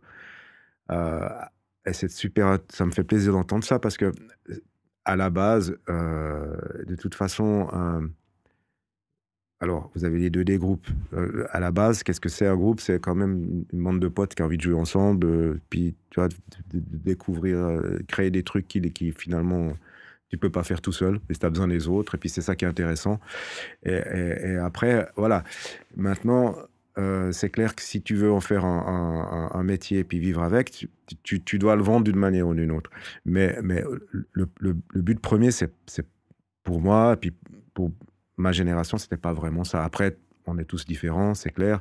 Il a des qui ont conscience de ça beaucoup plus vite que d'autres. Il a des qui arrêtent la musique parce qu'ils pensent que jamais ils pourront vivre de ça. Puis, et puis, ils préfèrent avoir un job, puis faire ça comme, comme, comme hobby. Mais euh, c'est vrai que si tu veux, actuellement, on est dans, dans une merchant, mercantilisation, mercant, comment on pourrait dire ça? Utilisation Une, euh, C'est on est dans le quoi, tout quoi, rentable. c'est quoi Comment on l'école dit ça? année, On est- ouais. Mercantilisation. Ouais, mais on est, on est dans le tout rentable, si tu veux. Tout doit être rentable, sinon euh, c'est un truc qui vaut rien, finalement, tu vois. Et, et- et- et- mais, mais, mais tout te pousse dans, dans, dans cette vision, tu vois. N'importe quel réseau social, finalement, il est là pour essayer de te vendre un truc. Il utilise son identité pour, pour cibler quelle pub. Pour, pour... On, on est dans une dynamique comme ça, et puis ça, c'est hyper bien d'en être conscient parce que, parce que pour moi, c'est un peu la fin de tout. C'est-à-dire que, que on n'a plus le droit à la gratuité, on n'a plus le droit à l'échange, au troc, on n'a plus le droit à toi. Il faut faire super gaffe à ce genre de trucs parce que ça, ça devient, c'est tellement souterrain que finalement ça devient la norme.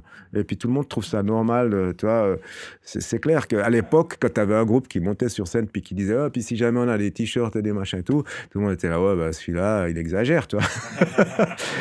Mais attends, Donc, c'est le premier maintenant, truc que tout le monde dit. Le stand, merch, Ouais. le stand merch, il est plus grand que la scène ou je sais pas. Oui. ah bah écoute, on joue avec les règles du jeu. hein. si tu joues sur des petites scènes, peut-être c'est normal, mais bon. Aujourd'hui, il y a aussi un phénomène qu'on a pu constater avec Phil, c'est qu'il y a une sorte d'ubérisation du marché de la musique dans le sens, aujourd'hui, tout le monde est son propre manager, son propre producteur, son propre distributeur avec les plateformes genre Spotify et tout, tout le monde peut tout foutre en ligne Ouais. facilement, enregistrer facilement. Alors ça a des côtés très positifs, Ouais. parce qu'on peut produire facilement de la musique, mais ça aussi, ça pousse à voir ta production artistique comme une petite entreprise. tu vois. Parce que tu fous ton album sur Spotify et tu as directement le nombre de vues chaque jour qui tombe. Tu as tout le temps ces chiffres sous le nez. Oui. Et ça, il y a un côté très malsain, je trouve. à- Alors, il y a, en même temps, il y a une grosse transparence, hein, mais aussi un côté malsain. Après, ça dépend comment toi tu réagis par rapport à ça. Si tu es à la course au like ou à la course aux écoutes, puis tu vas baser ta compo sur le fait que tu penses que c'est mieux parce que ce genre de truc, si tu commences à calibrer ton, entre guillemets, ton art, ça aussi, ça dépend de ton attitude, de ce que tu attends. Donc, c'est là que tu, tu, tu dois poser les bonnes questions. Qu'est-ce que tu veux vraiment? Parce que pour moi, il n'y a pas forcément un, but en soi. Il y, a, beaucoup de buts de faire de la musique. hein. Il y en a des qui le font pour l'argent. Mais à partir du moment où ils sont clairs avec ça, pourquoi pas? Il y en a des qui le font pour euh, se faire un maximum euh, d'amis ou de copines ou je sais pas. Il y a toutes sortes de trucs. Donc, je vais pas juger ça. Ou des fois même, tu as plusieurs raisons, toi. Mais, mais n'importe quel truc, style Instagram, Spotify, machin, tout, tu dois faire super gaffe de pas être esclave de ça. Parce que finalement, tout fait pour que tu le sois. Tu vois Donc, c'est, est-ce que tu fais de la musique pour que les autres t'aiment? Tu vois, ça, c'est aussi une bonne question. Parce que même si tu n'as pas Spotify ou Instagram ou je ne sais quoi, ou euh, quand tu montes sur scène, tu veux quoi? Tu veux que les gens t'aiment? Tu veux un message à passer? Ou tu veux simplement essayer de partager une expérience? Ça, c'est des questions fondamentales, tu vois? Et, euh, euh, tu vois, monter sur scène déjà quelque part à la base, t'es es un peu un exhibitionniste ou un peu narcissique ou toi, ou t'as la belle lumière, t'as le beau machin, toi, t'as le son, toi. Donc c'est aussi ça, on, vient à un questionnement sur l'art lui-même, mais, mais, mais c'est vrai que si tu, par rapport à, là où vous posez la question par rapport aux, différences de génération, moi je pense que c'est- hyper bien d'être conscient de ça, parce qu'effectivement, euh, euh, il faut, il faut, il faut laisser l'art là où il doit être, et puis c'est pas le, même que le marché de l'art est énorme et peut être hyper tentant, euh, ça veut pas dire en plus ça veut pas dire que si tu vends beaucoup ce que tu fais est bien. Tu vois ça veut rien dire non plus ça. On- Mais on les chiffres donnent cette impression quand même. les chiffres donnent cette impression. Mais mais si alors après tu te dis qu'est-ce que tu veux faire? Tu veux vendre bien beaucoup donc tu vas commencer à analyser tel artiste parce qu'il vend beaucoup et si tu vas faire la même chose que lui tu vas jamais vendre autant que lui parce que tu fais déjà quelque chose qui existe donc il y, a- aussi des leurres dans, dans le fait de te dire euh, ça ça vend ça ça vend pas. Moi j'ai souvent cette discussion même avec euh, notre boîte de disques tu vois parce que ben il y a des artistes qui vendent si qu'on sait qu'on fait si mais tu peux pas savoir. Ça c'est justement un peu la, la, la magie de l'art. Tu peux brancher une IA puis qu'elle va te dire qu'est-ce qui va marcher machin. Mais il y aura toujours un truc qui fait que il y a quelque chose qu'elle connaît pas qui va peut-être marcher plus parce que les gens en ont marre de ce qu'on leur dit qui doit marcher ou je sais pas. Donc moi j'ai toujours beaucoup d'optimisme par rapport à ça parce que je trouve que euh, l'art c'est quelque chose d'impalpable. Tu sais même pas toi-même si tu fais une fois une bonne chanson si la prochaine elle va être bonne tu vois. Parce que euh, il y a eu des conditions à un moment donné tu été inspiré et, puis tu peux pas tu peux essayer de recréer ces conditions. Alors chacun peut-être quelqu'un c'est je, je sais pas moi euh, le travail. Moi je- par exemple c'est en bossant devant mon instrument mon ordi ou ma, guitare que je, vais commencer à faire des trucs. Mais d'autres ça peut être je sais pas moi une- une rencontre amoureuse qui va qui va tout d'un coup le faire euh, triper pour sur des lyrics euh, géniaux. J'en sais rien toi ça peut être n'importe quoi. Mais tu peux tu peux pas tu peux pas recréer ça si tu veux comme c'est impalpable et tant mieux parce que une formule elle devient obsolète au bout d'un moment. Si tu fais toujours le même morceau ça va intéresser personne. C'est parce que ton truc il était justement différent et puis si, c'est plus différent si tu fais toujours le même par définition. Donc euh, ça doit rester impalpable. Donc de toute façon c'est clair que les marchands ils veulent vendre donc ils vont ils vont croire que c'est ce produit qu'ils vendent donc ils vont à aller vers ce produit pour que parce qu'ils vont prendre une plus grosse part que toi de toute façon donc, donc euh, voilà tu, tu peux te, tu peux te retrouver coincé si- très vite fait si tu vas si tu si tu pars dans cette optique je pense Mais je pense que ça nous permet de faire un peu la transition justement sur The Young Gods en, Ouais. en tant que tel. Parce que moi, on se demandait, mais vous, dans, dans tout ça, est-ce que vous attendiez avoir du succès au moment où vous avez commencé? Parce que, ça a explosé assez vite. nous, on s'est rendu compte qu'en parlant, même à l'étranger, de, de, de New Wave, de punk et tout ça, le nom Young Gods, il arrive tout de suite. À beaucoup d'endroits. Alors, Ouais. si tu veux, nous, on est arrivé avec quelque chose. Quand on l'a fait, il y avait très très peu de gens qui le faisaient comme nous. Donc, ça a surpris beaucoup de, de, de- de journalistes dans la presse spécialisée de l'époque qui s'est dit mais c'est quoi ce truc? Qui vient d'un pays où normalement il n'y a rien qui qu'on entend parler à part euh, alors les, re- les références de ces journalistes c'était quand même des gens qui étaient euh, assez branchés sur ce qui se passait en, art. C'était le cabaret Voltaire tu vois euh, en Suisse Jean Tinguely tu vois des trucs comme ça qui, qui avaient passé les frontières Euh, Il y avait eu un ou deux groupes de. il y avait punk Yellow par exemple Ouais. Yellow qui avait qui avait réussi une, qui avait une carrière internationale déjà Lilliput un petit peu aussi. Hmm? Lilliput. dans l'underground, euh, Grauzone avec leur tube, euh, par exemple, Iceberg, des, gens, des choses comme ça. Mais c'était moins gros que. que euh, au- la, la Suisse, c'est bon, déjà géographiquement, mais tu n'avais pas grand-chose qui en sortait. Et en plus, tu avais aussi une espèce de d'auto-censure euh, de la part des artistes eux-mêmes qui disaient ouais de toute façon nous on est un groupe suisse ça intéresse personne blablabla je- toi, personne n'y croyait donc euh, nous on était un peu gonflés à bloc contre cette attitude et, euh, quand le, le- En fait, les Young Gods sont nés un peu grâce à la technologie du moment, le, le- le- le sampler, tu vois. Le sampler, donc l'échantillonneur. Faut, faut remettre ça un peu dans le contexte. À, l'époque, un groupe de rock, c'était basse, batterie, guitare, avec peut-être un clavier. Les, les synthés, ça a commencé juste dans le début des années 80. Avant, c'était plutôt un truc de, niche euh, ou de, super groupe prog, tu vois, des, des instruments très chers. Mais les trucs abordables, c'est la New Wave, si tu veux, qui a, été aussi, qui a mélangé un peu le tout avec beaucoup de sons électroniques, c'est plutôt les années 80. L'échantillonneur, donc, bah, c'est juste pour le rappel pour ceux qui ne savent pas ce que c'est, peut-être au niveau des auditeurs, bonjour. c'est euh, de digitaliser un son que tu prends de n'importe quelle source. Par exemple, tu, peux enregistrer ta guitare, euh, le mettre dans ton ordi, et puis après le jouer sur un clavier, la faire moduler euh, plus vite, moins vite. Donc, ça aussi des restrictions.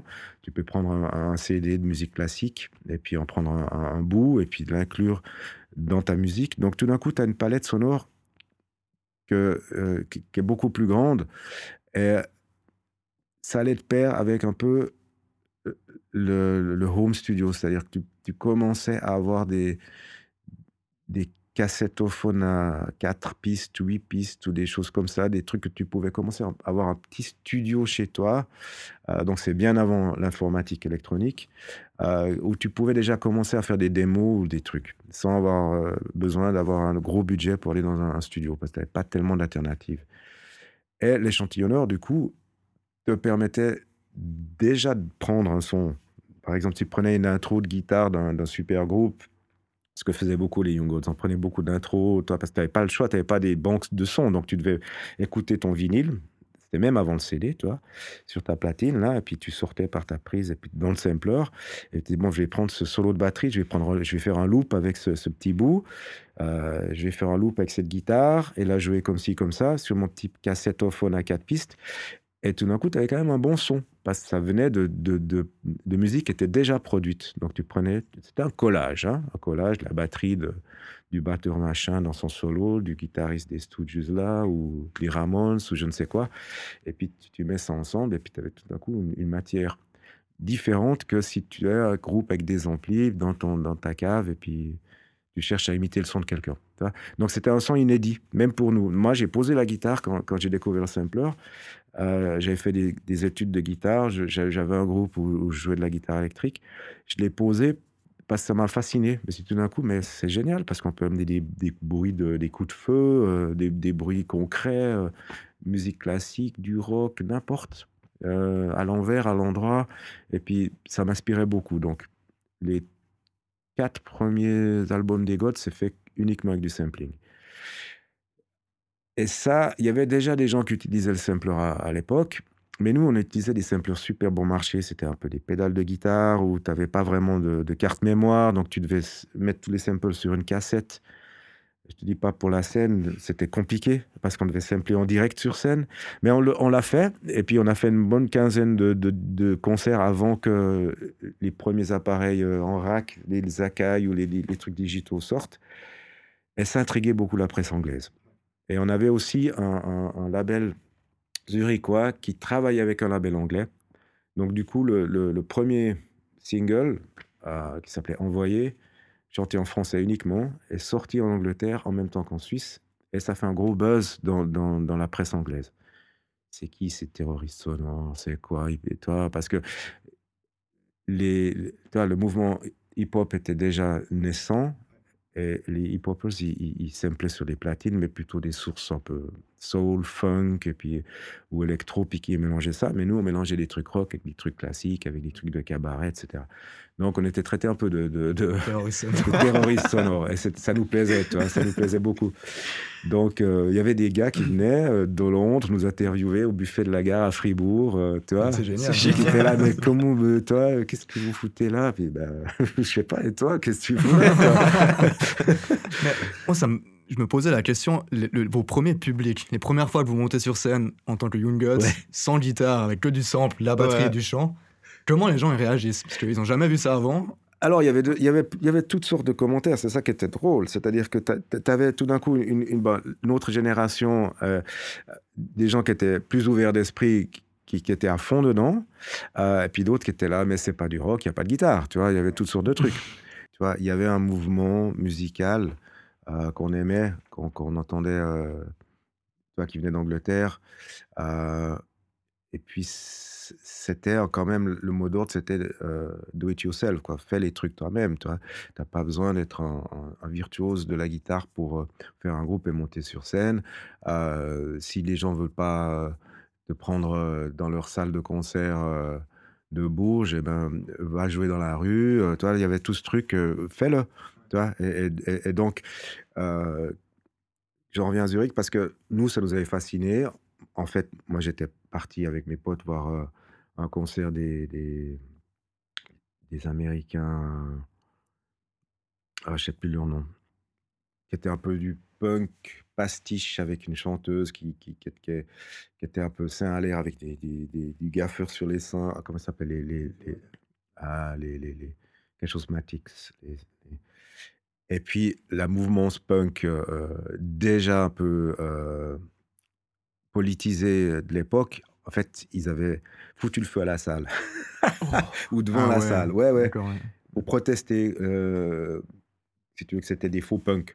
Ouais. Donc, et puis après, a- après c'est parti de nouveau en, en- monstre manifestation. Euh, nous, on était dans ce truc. Tu puis dit, ah ouais, d'accord, ça bouge un maximum ici. Puis c'était de nouveau pour revendiquer un centre culturel, un machin, tout, il y en a marre et tout. Donc, nous, ça nous avait hyper botté les fesses. Puis après, tu voyais quand même ça dans les news, souvent. Euh, et euh, en ce qui me concerne, c'est un peu ça qui a donné. le- Mais je pense qu'au niveau suisse aussi, le fait que tout d'un coup, les, au- les autorités, elles cèdent, puis disent Bon, les, les jeunes, calmez-vous, on vous a entendu, on vous donner un centre culturel pour votre culture. Ça a été tout d'un coup euh, quelque chose, un, mouve- un- un moment clé. Mhm. Mais moi, je me demandais finalement, sur ce qu'on disait tout à l'heure, est-ce que le. Enfin, il y a un peu cette validation externe par la presse anglophone. Est-ce que c'est toujours le cas? Est-ce qu'aujourd'hui, pour être un artiste reconnu dans le rock surtout, tu, tu penses qu'il faut. Il y a toujours ce besoin d'un peu de légitimation externe? Euh, je dirais moins. Je dirais moins, si tu veux. euh, ma théorie, hein, c'est que euh, la musique électronique, dans les années 90, la techno, euh, la musique ambiante, l'acid house, tout ça, a décloisonné les frontières. C'est-à-dire que vu qu'il n'y avait plus le problème de, de la langue, Mhm. des textes, et puis de comprendre euh, ou pas ce que dit le chanteur, mais tu vois, ça, c'est un petit peu rendu. euh, N'importe quel artiste pouvait faire quelque chose d'intéressant qui pouvait intéresser un autre promoteur ou un truc dans un pays ou un autre, euh, une un audit, n'importe. Tu vois, ça, ça avait plus de sens. La musique chantée, c'est quand même la langue, elle fait toujours un peu barrière. Par exemple, nous, on adorait euh, Neubauten, hein un groupe euh, mythique, un peu proto-indus, justement, qui tapait beaucoup sur des, des trucs de chantier en métal avec des guitares bien, bien, bien, bien disto, euh, mais en allemand. Mais en fait, pas de problème. Les Young Gods, on s'est dit, mais bon, euh, eux, ils chantent en allemand. euh, toi, il y avait d'autres groupes qu'on aimait bien, style DAF ou comme ça, des, des trucs allemands. Où, où il y avait un groupe belge avec Arnaud à l'époque, déjà, qui chantait en français, qui s'appelait Tessematic. Excellent, si jamais vous tombez là-dessus. Ils ont fait bien 4-5 albums, mais les deux premiers sont bien sauvages. Et Arnaud, pour moi, c'était le premier qui chantait en français avec une.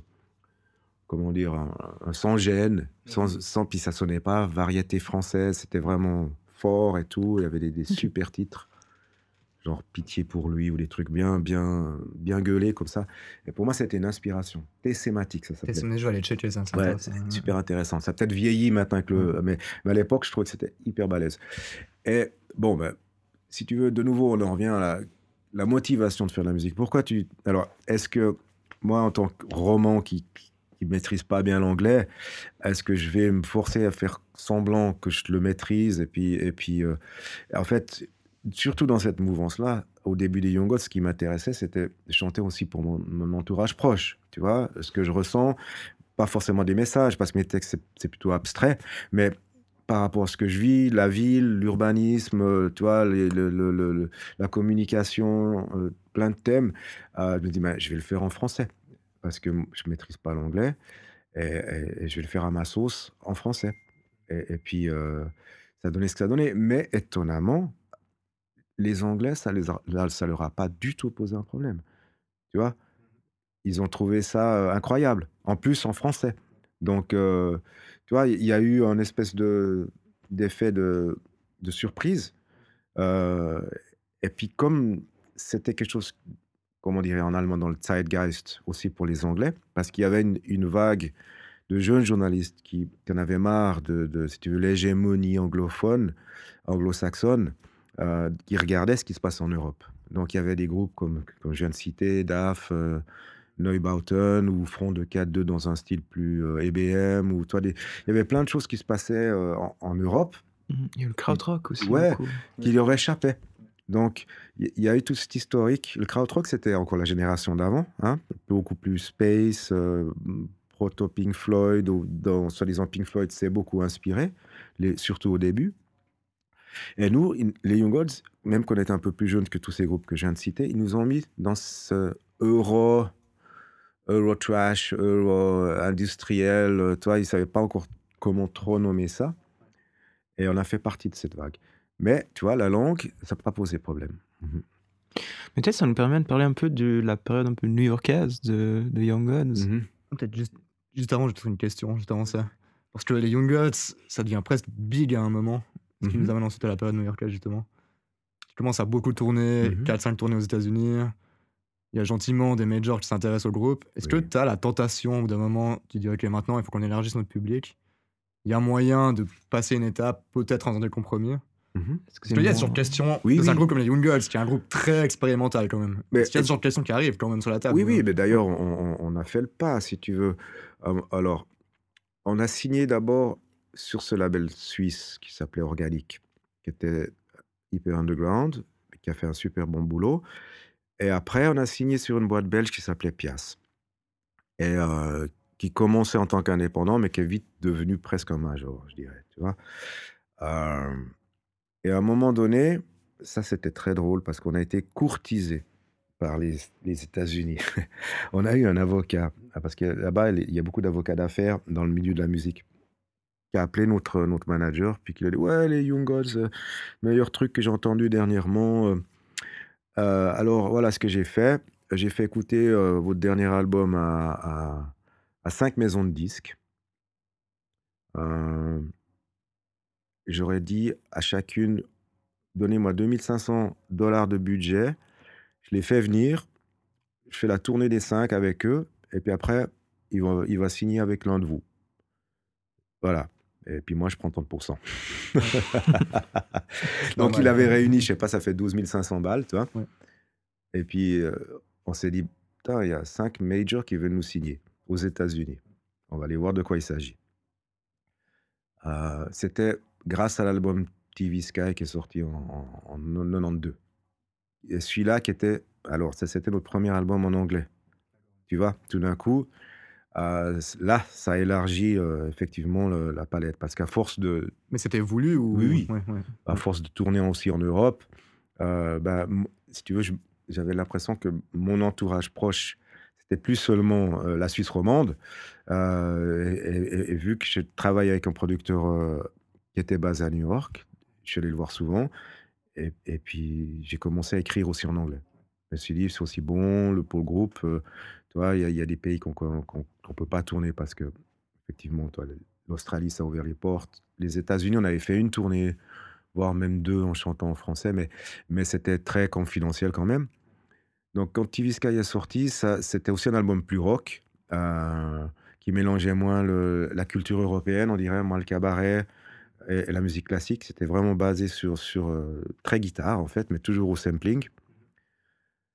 Ça a plu à cet avocat, puis qui nous a donc, voilà, je vous ai trouvé cinq boîtes de disques, euh, vous venez, euh, avec ce budget, ça paye les avions, de toute façon, sur place, ça va vous payer les hôtels. Vous faites la tournée de, toutes les boîtes. Elles veulent tous vous signer. Puis à la fin, vous décidez avec qui vous plaît le plus. Et puis, on, vous contacte, on vous concocte un contrat. Et puis, puis voilà. Donc, on a fait ce pas. On a signé finalement avec une des cinq qui nous paraissait le- le- la moins corporate. Euh, elle s'appelait Interscope. parce qu'ils avaient aussi un super catalogue de, de groupes qu'on aimait, Mhm. genre Primus, Nine Inch Nine Inch Nails, ouais. aussi toute une scène un peu. En fait, ils se faisaient tout leur blé avec la scène euh, gangsta rap, Dr. Dre et tout ça. Puis après, ils, ils investissaient aussi dans les groupes qu'ils aimaient.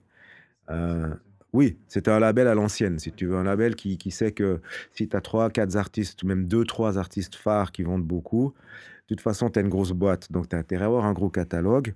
Et puis, comme ça, tu peux faire des trucs qui artistiquement te plaisent. Et puis, ils avaient flashé sur les Gods, donc c'était hyper cool. Et c'était pas, c'était aussi parce qu'ils pensaient qu'ils pouvaient vendre, toi, s'ils produisaient le prochain album. Mais ils ont toujours été corrects, royal. Ils nous ont. Notre souci, c'était on veut pas de contrôle artistique. On fait ce qu'on fait. Hein, le contrat, on avait réussi à faire que ce soit signé une dizaine de morceaux par album, euh, chanté en anglais, dans l'esprit rock. Hein on s'est dit, bon, ça, on peut faire. et, b- et bien, on, leur a livré l'album blanc, la Only Heaven, en, en 95. Et puis, en fait, ils ont dit, ah, c'est bien, mais euh, on ne s'attendait pas à ça. Puis pour nous, c'était la suite logique de l'album d'avant. Ils disaient, alors, euh, pourquoi, comment, quoi? Ouais, en fait, c'est très européen. Ça veut dire quoi C'est très européen. Nous, on pensait que, voilà, c'était un peu la suite du truc. Puis il dit, mais ça fait rien, ça nous plaît quand même, on va le travailler, et tout, et tout, et tout.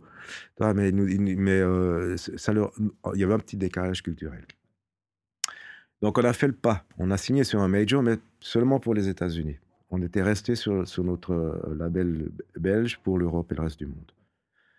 Mais oui, c'était tentant, bien sûr, parce que, euh, en fait, à cet âge-là, tu te dis, bon, euh, ce serait cool d'élargir le, territoire, de, tourner aux États-Unis dans les bonnes conditions, et puis que, ta musique soit écoutée par un maximum de gens, surtout si c'est toi qui, qui continue à, à- la faire, tu vois.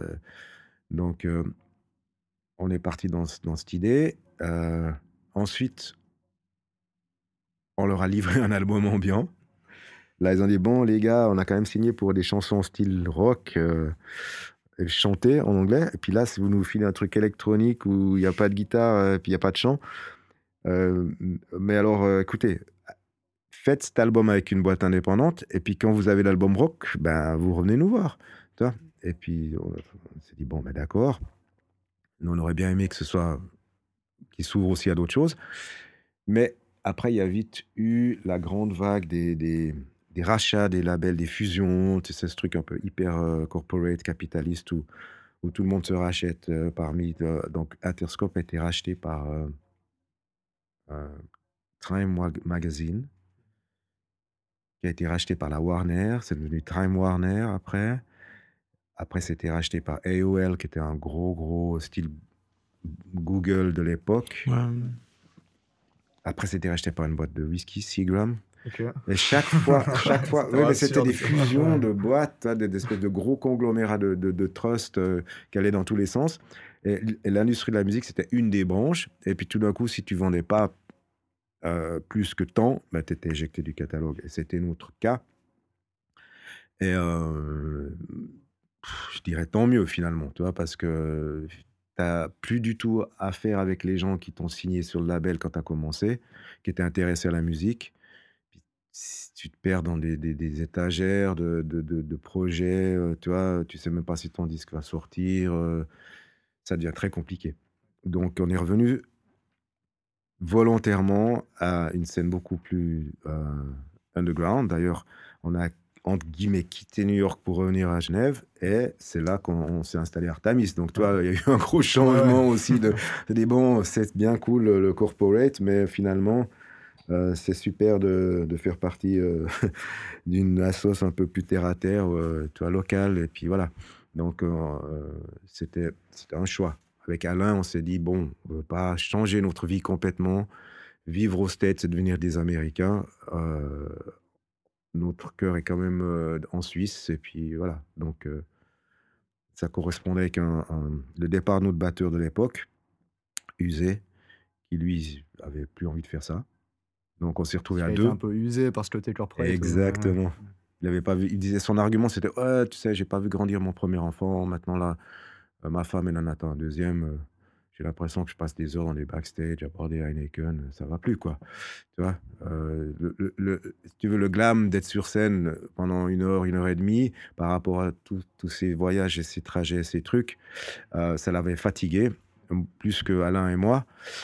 Mais on s'est quand même dit avec Alain, ouais, c'est quand même un signal, peut-être qu'il faut qu'on on se rebase un peu, euh, on retrouve un peu nos attaches. On était mariés les deux, tu vois, en plus, avec nos épouses ici. Lui, il avait aussi des enfants, donc on s'est dit, c'est un signe. Ça va pas nous empêcher de faire la musique, mais on va faire un truc un peu plus, de nouveau, euh, autoproduit. Euh, L'album qui est sorti en 2001, c'était autoproduction totale, quoi. Avec un savoir-faire, mais on n'avait plus envie de, voilà, de, des avocats, d'un machin, des trucs. J'ai l'impression qu'il y a eu un peu une période d'or de la musique euh, alternative underground en Suisse, avec cette période des squats à Genève aussi, par exemple, et aussi Zurich, Berne. Et aujourd'hui, il y a encore beaucoup de culture alternative en Suisse, mais j'ai l'impression que c'est très gentrifié aussi. C'est devenu très quelque chose de bobo, pour une partie du truc en tout cas. Il y a une sorte de, ouais, de gentrification de la culture alternative. Je sais pas ce que tu penses de ça, et du coup, pourquoi? Est-ce qu'on n'aurait pas besoin d'une nouvelle Swiss Wave quelque part? Des, des artistes qui viennent et qui disent non, nous on veut faire notre truc avec nos structures, avec. Alors, je pense qu'il y, a plusieurs vitesses. Je pense qu'il y a les deux. Je pense qu'il y a toujours des très, très bons euh, euh, projets musicaux en Suisse. Il y en a énormément. Mais c'est vrai que c'est toujours un peu sous le radar. C'est pas ce qui passe à la radio. C'est beaucoup plus, caché parce qu'effectivement, il y a une certaine gentrification. Il faut aussi dire que il y a beaucoup plus de facilité de faire de la musique maintenant. Tu peux faire un projet seul avec ton ordi. euh, Toi, tout le monde peut faire un groupe. Euh, où, euh, il y a y a énormément, mais il y a beaucoup de bonne musique, je trouve. Donc, euh, moi, je pense que c'est tr- c'est très intéressant. On vit une période spéciale, toi, mais ce serait super intéressant d'essayer de, se rendre compte, si tu veux, je pense de toute façon, beaucoup de festivals dans l'année qui va venir vont devoir compter sur les artistes suisses parce qu'il ne va pas y avoir beaucoup de voyages et choses comme ça. Donc, toi, d'avoir quelqu'un qui fasse le curateur pour, pour, pour une, scène un peu de, musique suisse expérimentale, pour des festivals, il y, y y aurait plein de possibilités. Mais, c'est vrai que si tu veux, ben, la gentrification, elle, elle, elle, elle, va dans tous les domaines, c'est certain. Et puis, il y a aussi une histoire de survie. Donc, euh, bien sûr qu'on aura toujours besoin de cette énergie, je pense. C'est- clair. Mais est-ce qu'elle est, elle est présente? Et c'est plus ambigu parce que si tu veux, il y a quand même des lieux qui existent. Donc il y a plus besoin d'avoir les lieux. Tu te prends par exemple à Genève. Alors tous ces lieux sont en, en- en péril à cause du, du- du Covid et puis euh, euh, ce qui est en train de se passer, si tu veux. Euh, des aides qui soi-disant vont venir, mais euh, qui, qui- qui viennent au compte-gouttes. Euh, la cave 12, l'usine, tous ces, en- ces endroits qui existent pour, pour, pour cette scène. Euh, ben, ils ont, ils ont, il n'y a pas besoin vraiment d'avoir des nouvelles scènes. Alors euh, peut-être que la nouvelle génération elle s'y retrouve pas dans ces lieux parce que c'est finalement des lieux qui ont déjà une histoire. Et puis c'est peut-être euh, si tu es un petit groupe, tu es un peu timide, tu te dis mais attends, euh, tu vois, je sais pas. Mais ces lieux existent. Il y a, il y a- plein d'endroits où, où c'est possible de, de, de, jouer la musique que tu aimes en fait, tu vois. Euh, donc c'est quand même une situation qui est différente. Après, une- solidarité euh, euh, commune, euh, c'est vrai que tout le monde est un peu dans son coin, ça c'est certain. Un peu une scène genevoise, un peu une scène lausannoise, hein. mais euh, je pense que ça c'est pas une mauvaise idée, ça peut être une bonne idée de, de profiter de, vu qu'on on va se retrouver entre nous pendant un bon bout de temps là, tu vois. Ça peut être intéressant, justement. Ouais, ouais. ouais. Ouais. Moi j'ai pensé à, Malgré nous. Tu vois, justement à faire des, des, des, des espèces de On s'intéresser au Ouais. tessinois. Mais ouais. De faire vivre euh, ce qu'on a chez nous, effectivement. Vivre dans le sens euh, de le montrer, quoi. Vous avez publié le dernier album en, en 2019. Mhm. Et moi, il y a un truc qui m'intéresse, c'est surtout dans le. Est-ce que vous. Enfin, moi, j'ai un peu cette opinion qu'aujourd'hui, parce qu'il y a parlé de le du sampling avant, aujourd'hui, théoriquement, tu peux faire n'importe quel son du monde. Mhm. C'est vraiment, tu as des technologies incroyable. Mais ce que je vois, c'est qu'il y a un aplatissement incroyable de la variété des sons. J'ai l'impression que tout le monde utilise les mêmes banques de sons, il n'y a pas de variété. Et du coup, je me demandais, du votre point de vue, que, enfin, du coup, vous avez une très longue histoire avec différentes technologies au long du temps. De faire un album de Young Guns en 2019, comment ça a été? Bon, chaque album, il a un peu une histoire. C'est vrai que, comme je te disais tout à l'heure, nous, on est issus de la technologie du sampling, mais au bout d'un moment, c'est aussi devenu une formule. Donc, on, s'est détaché de ça, puis on s'est intéressé plus à, toutes les possibilités qu'il y avait avec les ordinateurs, euh, les plugins, euh, les synthés virtuels, etc. Et pour le dernier album, euh, on s'est dit, on va pas se mettre de restrictions. Il peut y avoir du sampling, il peut même y avoir de la guitare. Moi, j'ai repris la guitare, que j'avais très peu joué dans les autres albums. Cesare, lui, il est plutôt informatique pur, plugin, et- etc. Euh, je pense qu'à un moment donné, euh, il faut suivre ce qui t'inspire. C'est-à-dire que euh, des fois, je suis personnellement aussi un peu fasciné parce que je me dis, mais c'est fou, on arrive à faire notre premier album. Il y a des morceaux où il n'y a qu'un son à part la batterie et la voix, euh, ou trois, quatre sons qui se courent après. Tu euh, mais il y avait cette fascination de l'outil, euh, du sampler, et puis, et puis le, la surprise, l'effet de surprise que ça, que ça, ça générait. Effectivement, maintenant, l'effet de surprise, il n'est plus là. Mais ceci dit, les banques de sons actuelles que tu trouves, elles sont tellement riches que c'est très différent de l'époque. À l'époque, banque de sons, c'était juste effectivement. Là, vraiment, tout le monde jouait les mêmes trucs, euh, du synthé Yamaha ou du synthé machin. Euh, là, maintenant, tu as des tels forums de gens qui mettent leurs propres trucs à disposition sur certains euh, synthés que t'as beau avoir le synthé, des fois les gens me disent Ouais, mais t'as fait quoi? C'est génial. Je dis Bah, j'ai fait ça avec Reactor. Ah, mais j'ai aussi. Je dis Bah, va regarder un peu, fouille, et puis tu trafiques tes machins. Mais oui, j'ai fait. T'as as sûrement le, le- le même patch, mais que tu l'utilises pas. A- Donc, il faut, je pense qu'il il faut plus trop. À partir du moment où un son il t'inspire, pourquoi pas toi? Moi, parce qu'un temps c'était banni, je voulais aucun son d'usine, jamais. tout faire toi-même, machin. Puis à un moment donné, je me suis dit, mais attends, ça, ça m'inspire un truc, j'ai tout de suite envie de chanter dessus. Euh, je, je vais pas. Je, je vais pas être snob, me dire ah non, c'est pas moi qui ai fait le son. Mais ça- ceci dit, des fois j'en reviens à me dire bon, euh, je vais reprendre euh, l'instrumentarium du début et puis bah, essayer de bosser avec très peu de sons. Ok. Mais à part ça, toi, je suis aussi pas tout à fait d'accord avec toi parce que tous ces gars qui font du modulaire, alors, il y a tellement de trucs que tu peux customiser toi-même. euh, Il y a, des fois, tu retrouves un peu le même genre d'ambiance, mais, mais quand même, c'est unique. Tu as, des gars qui, qui, font. euh, qui patchent leur truc et puis qui, arrivent à faire un concert une fois euh, un soir et puis qui n'arriveront même pas eux-mêmes le refaire le lendemain parce que c'est pas des trucs à mémoire. Ou toi, il y a quand même de nouveau une espèce de, de jeu et de, et de liberté euh, parce que je crois que les, les gens en ont quand même petit à petit marre de, de faire des- de la musique avec une souris ou un trackpad Mhm. et puis de, d'avoir un écran tout le temps devant la tête. tu vois. Même moi, Mhm. en fait, j'en ai, eu marre et puis j'ai envie de juste tourner des potards et des trucs et puis que ça fasse des sons, hein, un geste, que ce soit physique. Donc, euh, euh, je- je- je- au niveau de la créativité en ce moment, je trouve que c'est, c'est assez fou. Franchement, euh, tu peux faire énormément de trucs. Vois, c'est comme une guitare, tu n'auras jamais peux pas te dire un jour, tu as fait le tour de ton manche. C'est, plutôt tes Mhm. restrictions euh, euh, par rapport à ton jeu qui feront que tu as l'impression de te répéter. C'était, mon cas euh, quand j'ai posé la guitare. J'avais l'impression que je jouais toujours les mêmes trucs. Mais euh, 20 ans plus tard, je me dis, ah ben, tout d'un coup, je, je redécouvre ça autrement. Donc, je pense que, perso, il faut, il faut, faut pas se restreindre. Je pense qu'il faut avoir du fun, surtout. C'est une jolie Ouais, conclusion. ouais, ouais. Ouais. Faut avoir du fun, les gars. On reste là-dessus. Yes. Merci encore de nous Merci accueillir dans, votre local, c'est vraiment cool. Ouais, le bah, local des plaisir, voilà, mais l'entre des gods, là. mhm. Ouais, ça fait plaisir d'être là. Mais oui.